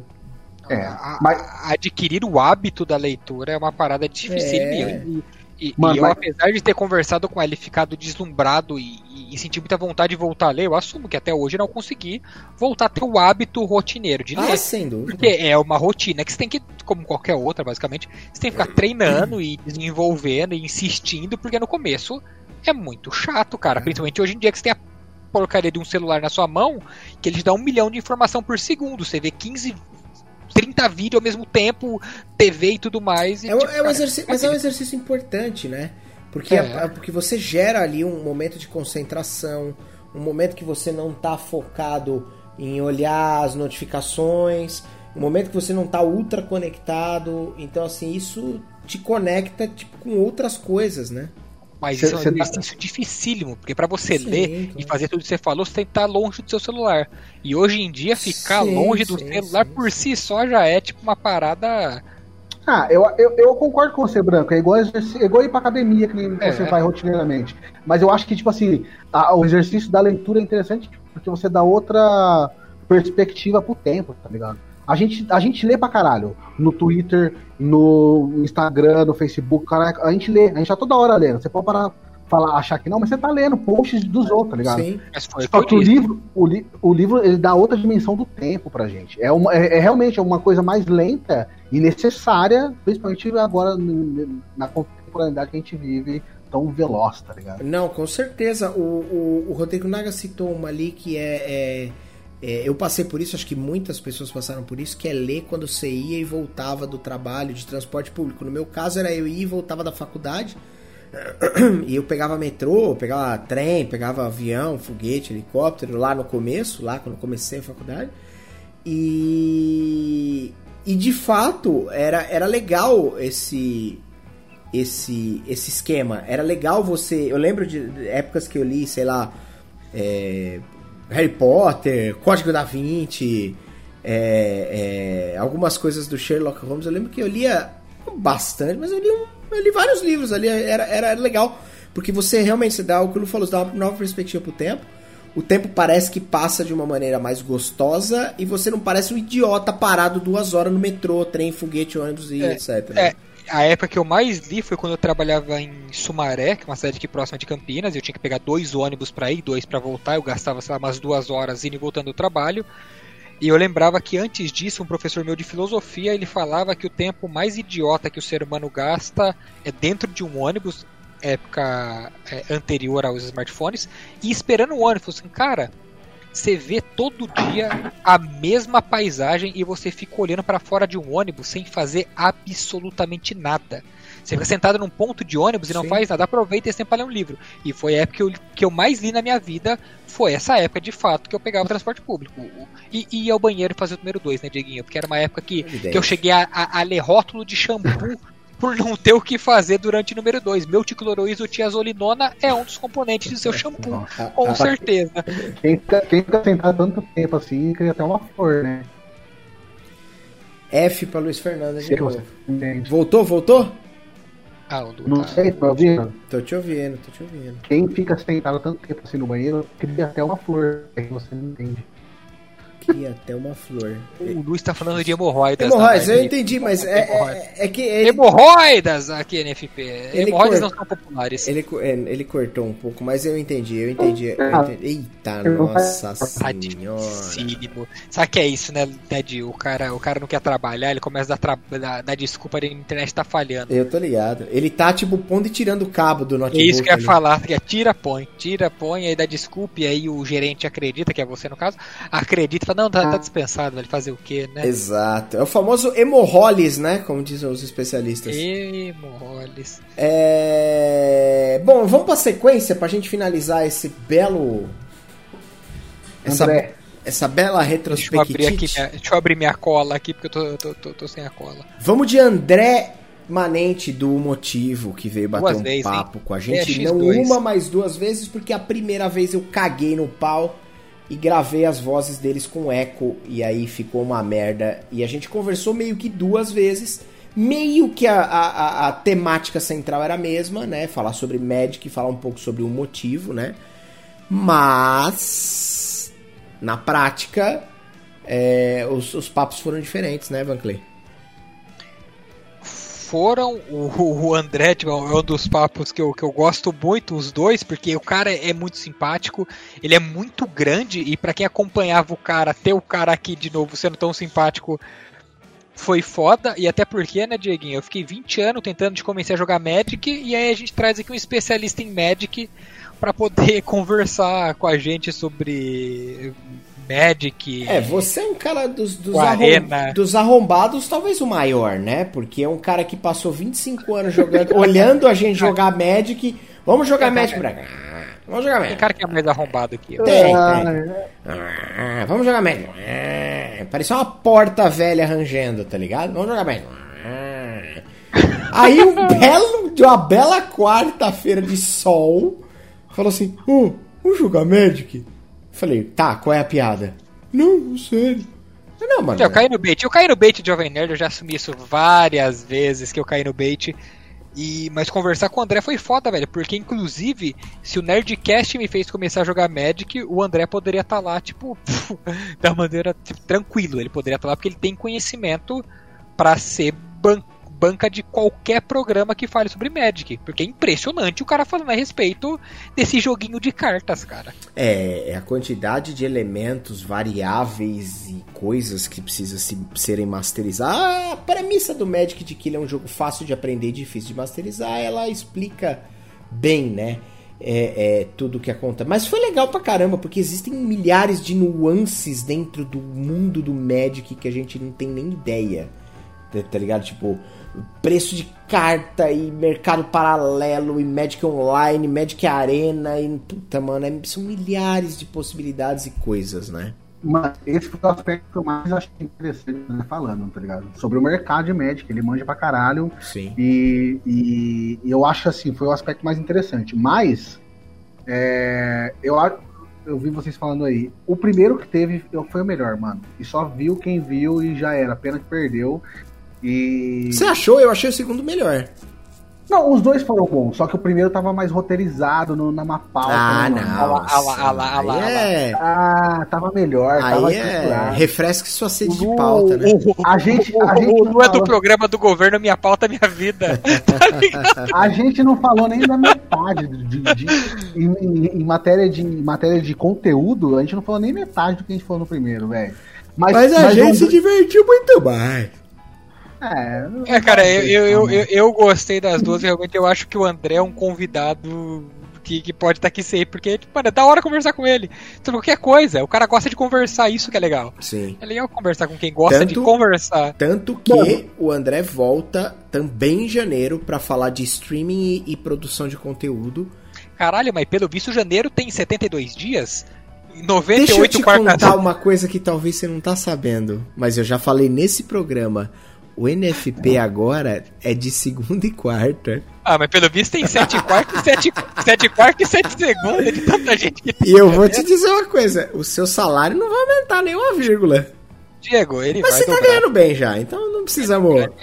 Ele vai dobrar, vai conversar pra ele dobrar ainda. Não, Mas tá- tá- tá- É que metade, metade. Exatamente, metade de nada é nada, né? Então. Ainda, então a matemática ainda não me engana. O Luiz Fernando parou numa bela pose. Manda... Cadê o Esquilo? Tá no chat? Se o Esquilo tiver, ele podia fazer várias figurinhas do Luiz Fernando pra gente, seria ótimo. Posso printar ele Vou aqui. mandar mais um F aqui pra ele. Eu gosto de deck azul, então vocês entendem que eu gosto de jogar Magic e ficar estragando o jogo dos outros. Esse é o típico deck azul. O, É, quem gosta de deck azul não gosta de Magic, gosta de fazer os outros passar raiva. o isso. Gabriel, ele, ele tinha o famoso deck de elfos. Muitas vezes. É um deck, deck agro, mono verde. Muitas vezes funcionava muito bem. Às vezes não. Mas. A maioria das vezes funcionava bem. É. Fraco. Oi? Já ouvi, já ouvi dizer no, no passado aí que o deck dele tava fraco. Tá, o deck do Petit já esteve fraco, mas já esteve forte também. Mais 3, mais 3 atropelar, exatamente. E tinha, tinha um que dava mais 5 atropelar, lembra, Gabriel? Estouro de feras, talvez? Deck de controle, azul, branco e outros. Nossa, Rodrigo Naga, que isso, bicho, isso é loucura. Branco Crescimento, crescimento desenfreado é o mais 3, né? Mais 3, mais 3. Mas não é atropelar, ué. O Wild Growth não, Não. né? Só mais 3, mais 3. Só. É... Seguindo de, de, de, de André Manente do motivo, a gente veio com o Vagnão. E esse foi uma aula com ele falando do, do lore de Magic e das adaptações pra Dungeons and Dragons. E, mano, o cara é o Rodrigo Naga do lore do Magic pra D&D, mano. O cara é tipo uma pequena enciclopédia e é um negócio inacreditável que o cara consegue falar de, de, de, de, de cenário, tá ligado? Tipo, o cara começou a falar de Zendikar, de Ravnica, de não sei o que. E, mano, eu, eu acompanhei por 15 minutos. Depois ele já tava no nível de artefatos e de, de personagens e deuses que eu falei, mano, eu nunca ouvi falar desses caras. Eu não tenho ideia do que vocês estão falando, você me perdoa. Mas foi inacreditável justamente pra dar aquela perspectiva de que D&D não é só Forgotten Realms, tá ligado? E isso é da hora, porque eu fiquei bem afim de jogar dentro de um desses cenários, dentro de um desses, desses locais de, de Magic, manja? Eu, eu concordo plenamente com você, acho que o Wagner manja pra cacete, mas eu vou falar pra você, eu não fiquei satisfeito completamente, tá ligado? Acho que a gente devia, a gente não conseguiu estruturar numa loja, tá ouvindo ou não? É médio. Se puder recomeçar, você tá com a mãozinha no queixo.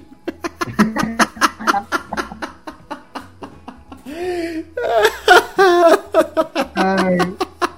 Deixa quieto, né? Fala aí, Branco, fala aí, Branco. Caralho, tá difícil. O Lu tá seduzindo a galera ali, um olhinho meio fechado, outra. Então vamos falar disso, Lu.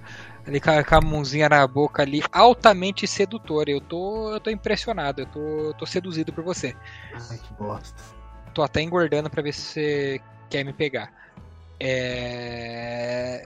Cara, eu achei da hora pra caralho trocar ideia com, com, com o Wagner. Eu, eu, eu falei, tipo, fazia tempo que eu jogar D&D ou, ou, jogar os D20 System e tudo mais, cara, já tipo, não vejo muita vantagem de trocar de, de, cenário, trocar de sistema se não trouxer algo muito novo. E, e ele, para mim, ele trouxe um, um, uma nova perspectiva que me faz ter vontade de jogar um outro cenário D20, que é o o D&D de Magic. Cara, desculpa, é que o Rodrigo Laga printou a lua aqui, ó. Tá maravilhoso. Aonde ele. Cadê? Mostra, deixa eu ver, cadê? Cadê? Tá que... sedutor. E é que eu tô vendo. o Lu do lado do Lu, os dois com a mesma cara. Isso aí é foto de capa de. de... sem ser vulgar.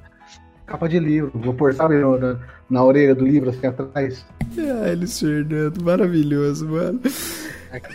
É, bom, senhores, na sequência, a gente teve quem? Depois do Wagner, a gente teve o Carlos Voltor, é isso? É, aí, aí, aí, aí rebugou a cabeça. É, então, Carlos Voltor foi meio embaçado. Por que, que Carlos Voltor foi embaçado? Carlos Voltor foi embaçado porque o Carlos Voltor é para nós. Uma... Ô, Van Clay, você tá meio torto aí. Você puder dar um passinho pro lado? Te agradeço, viu? Ai, pronto, pronto. É, já basta o Luiz Fernando Diretor travado. de câmera.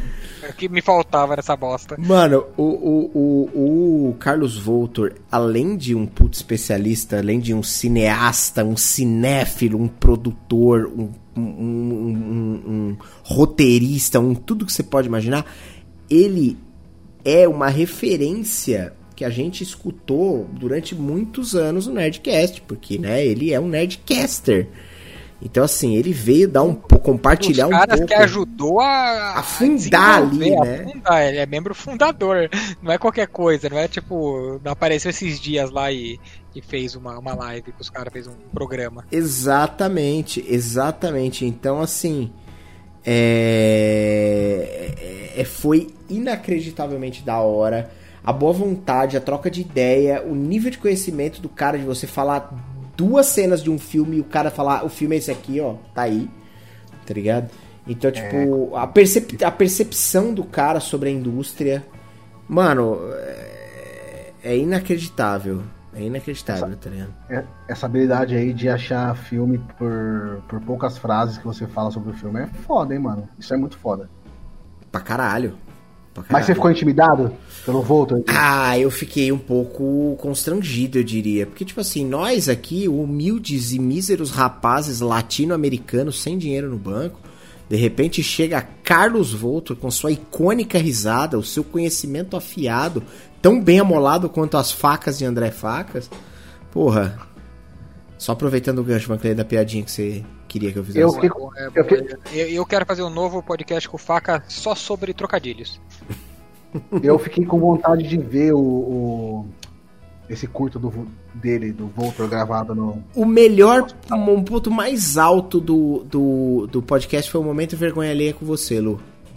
Por que que eu fiz? Porque você mandou. Nossa, curti muito aquela série nova, o Gambitos da Rainha. Daí ele virou e falou: Gambito desse. Não é, é. Gambito?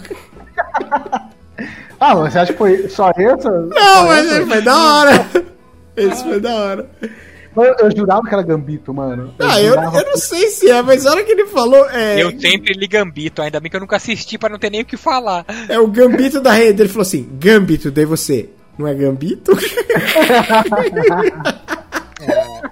Acontece. Ah, foi engraçado, foi engraçado. É. É, é, que, cara, só quem tava aqui no, no, no Discord sabe o, o, o que é você tá ouvindo a voz de um cara, tipo, que você sempre escutou, só que nunca conversou com ela, e o cara tá ali trocando ideia com você, e você fica tipo, meu Deus do céu. E aí, o cara tá acostumado com a porra do Nerdcast. Como os caras fazem? O que eu tenho que perguntar pra ele? Como fazer o cara sair da, da, da, zona de conforto dele e trocar ideia? É muito maluco, é muito bizarro. Mas é da hora que ele é muito fluido e ele, e ele é outro desses caras que vem e fala por. Tipo, ele fala assim: você não precisa ter uma pauta. Você fala, mano, ah, ele blá blá blá blá ele, ele realmente conhece do que tá falando, tipo, é muito perceptível, tá ligado? É muito perceptível que ele, ele realmente tá, tipo, dom, ele domina o assunto, sabe? Não? É, ele, esse, é, eu acho que da segunda temporada inteira, poucas pessoas não eram. Acho que poucas, não, acho que. Acho que eu falar poucas pessoas, parece que é alguém, mas eu, eu teria que olhar aqui. A gente, a gente não domina. Tirando a gente, todo mundo domina. Mas então, mas a gente não importa porque a gente tá aqui pra falar, falar bosta, foda-se. É isso. É, mas dos convidados, todos, ela, todos eles eram. É, é, é muito sumidade no no, no assunto que trata. E é engraçado certeza. você conversar com esses caras, porque, tipo, você para, você estuda, dá uma olhada no tema, tenta conversar alguma coisa e você vê que você não sabe nada. Porque não dá para estudar um, esses temas complexos, tipo, em uma semana, de uma Exato. semana para outra, para conversar com um cara desse. Exato. E é engraçado, e a gente vem a gente vem chegando cada vez mais à conclusão que, pô, a gente não é especialista, foda-se. Trabalho do cara, deixa o cara falar. Faz a pergunta mais idiota possível e deixa que o cara resolve a questão para você. Ele te traz outra bola e, e você vai tirando dúvida, porque, cara, não, não tem. Não tem o que fazer pra, sim, sim. Pra, com esses caras. E, e o Voltor quando perguntou se ficar nervoso, acho que todo mundo tava. Ah, só pelo nome que ele traz. Só pela tatuagem que ele traz com ele de Jovem Nerd, cara. Claro, claro, com certeza. É... Na sequência do Voltor, a gente teve a nossa última convidada do ano, que foi a, a Joana do Porta de Castelo. E foi um bate-papo, assim, para mim foi o mais engraçado e surpreendente de toda essa segunda temporada que a gente fez.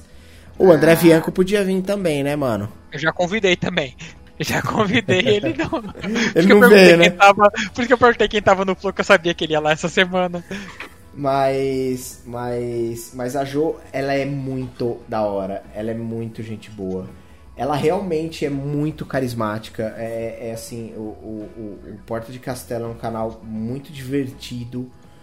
E, e, e, e, foi muito gostoso trocar ideia com ela, justamente pela forma que ela enxerga as coisas. Ela, ela, fez algumas ponderações aqui muito interessantes, especialmente para aventuras prontas e aventuras oficiais, que era o que a gente falou.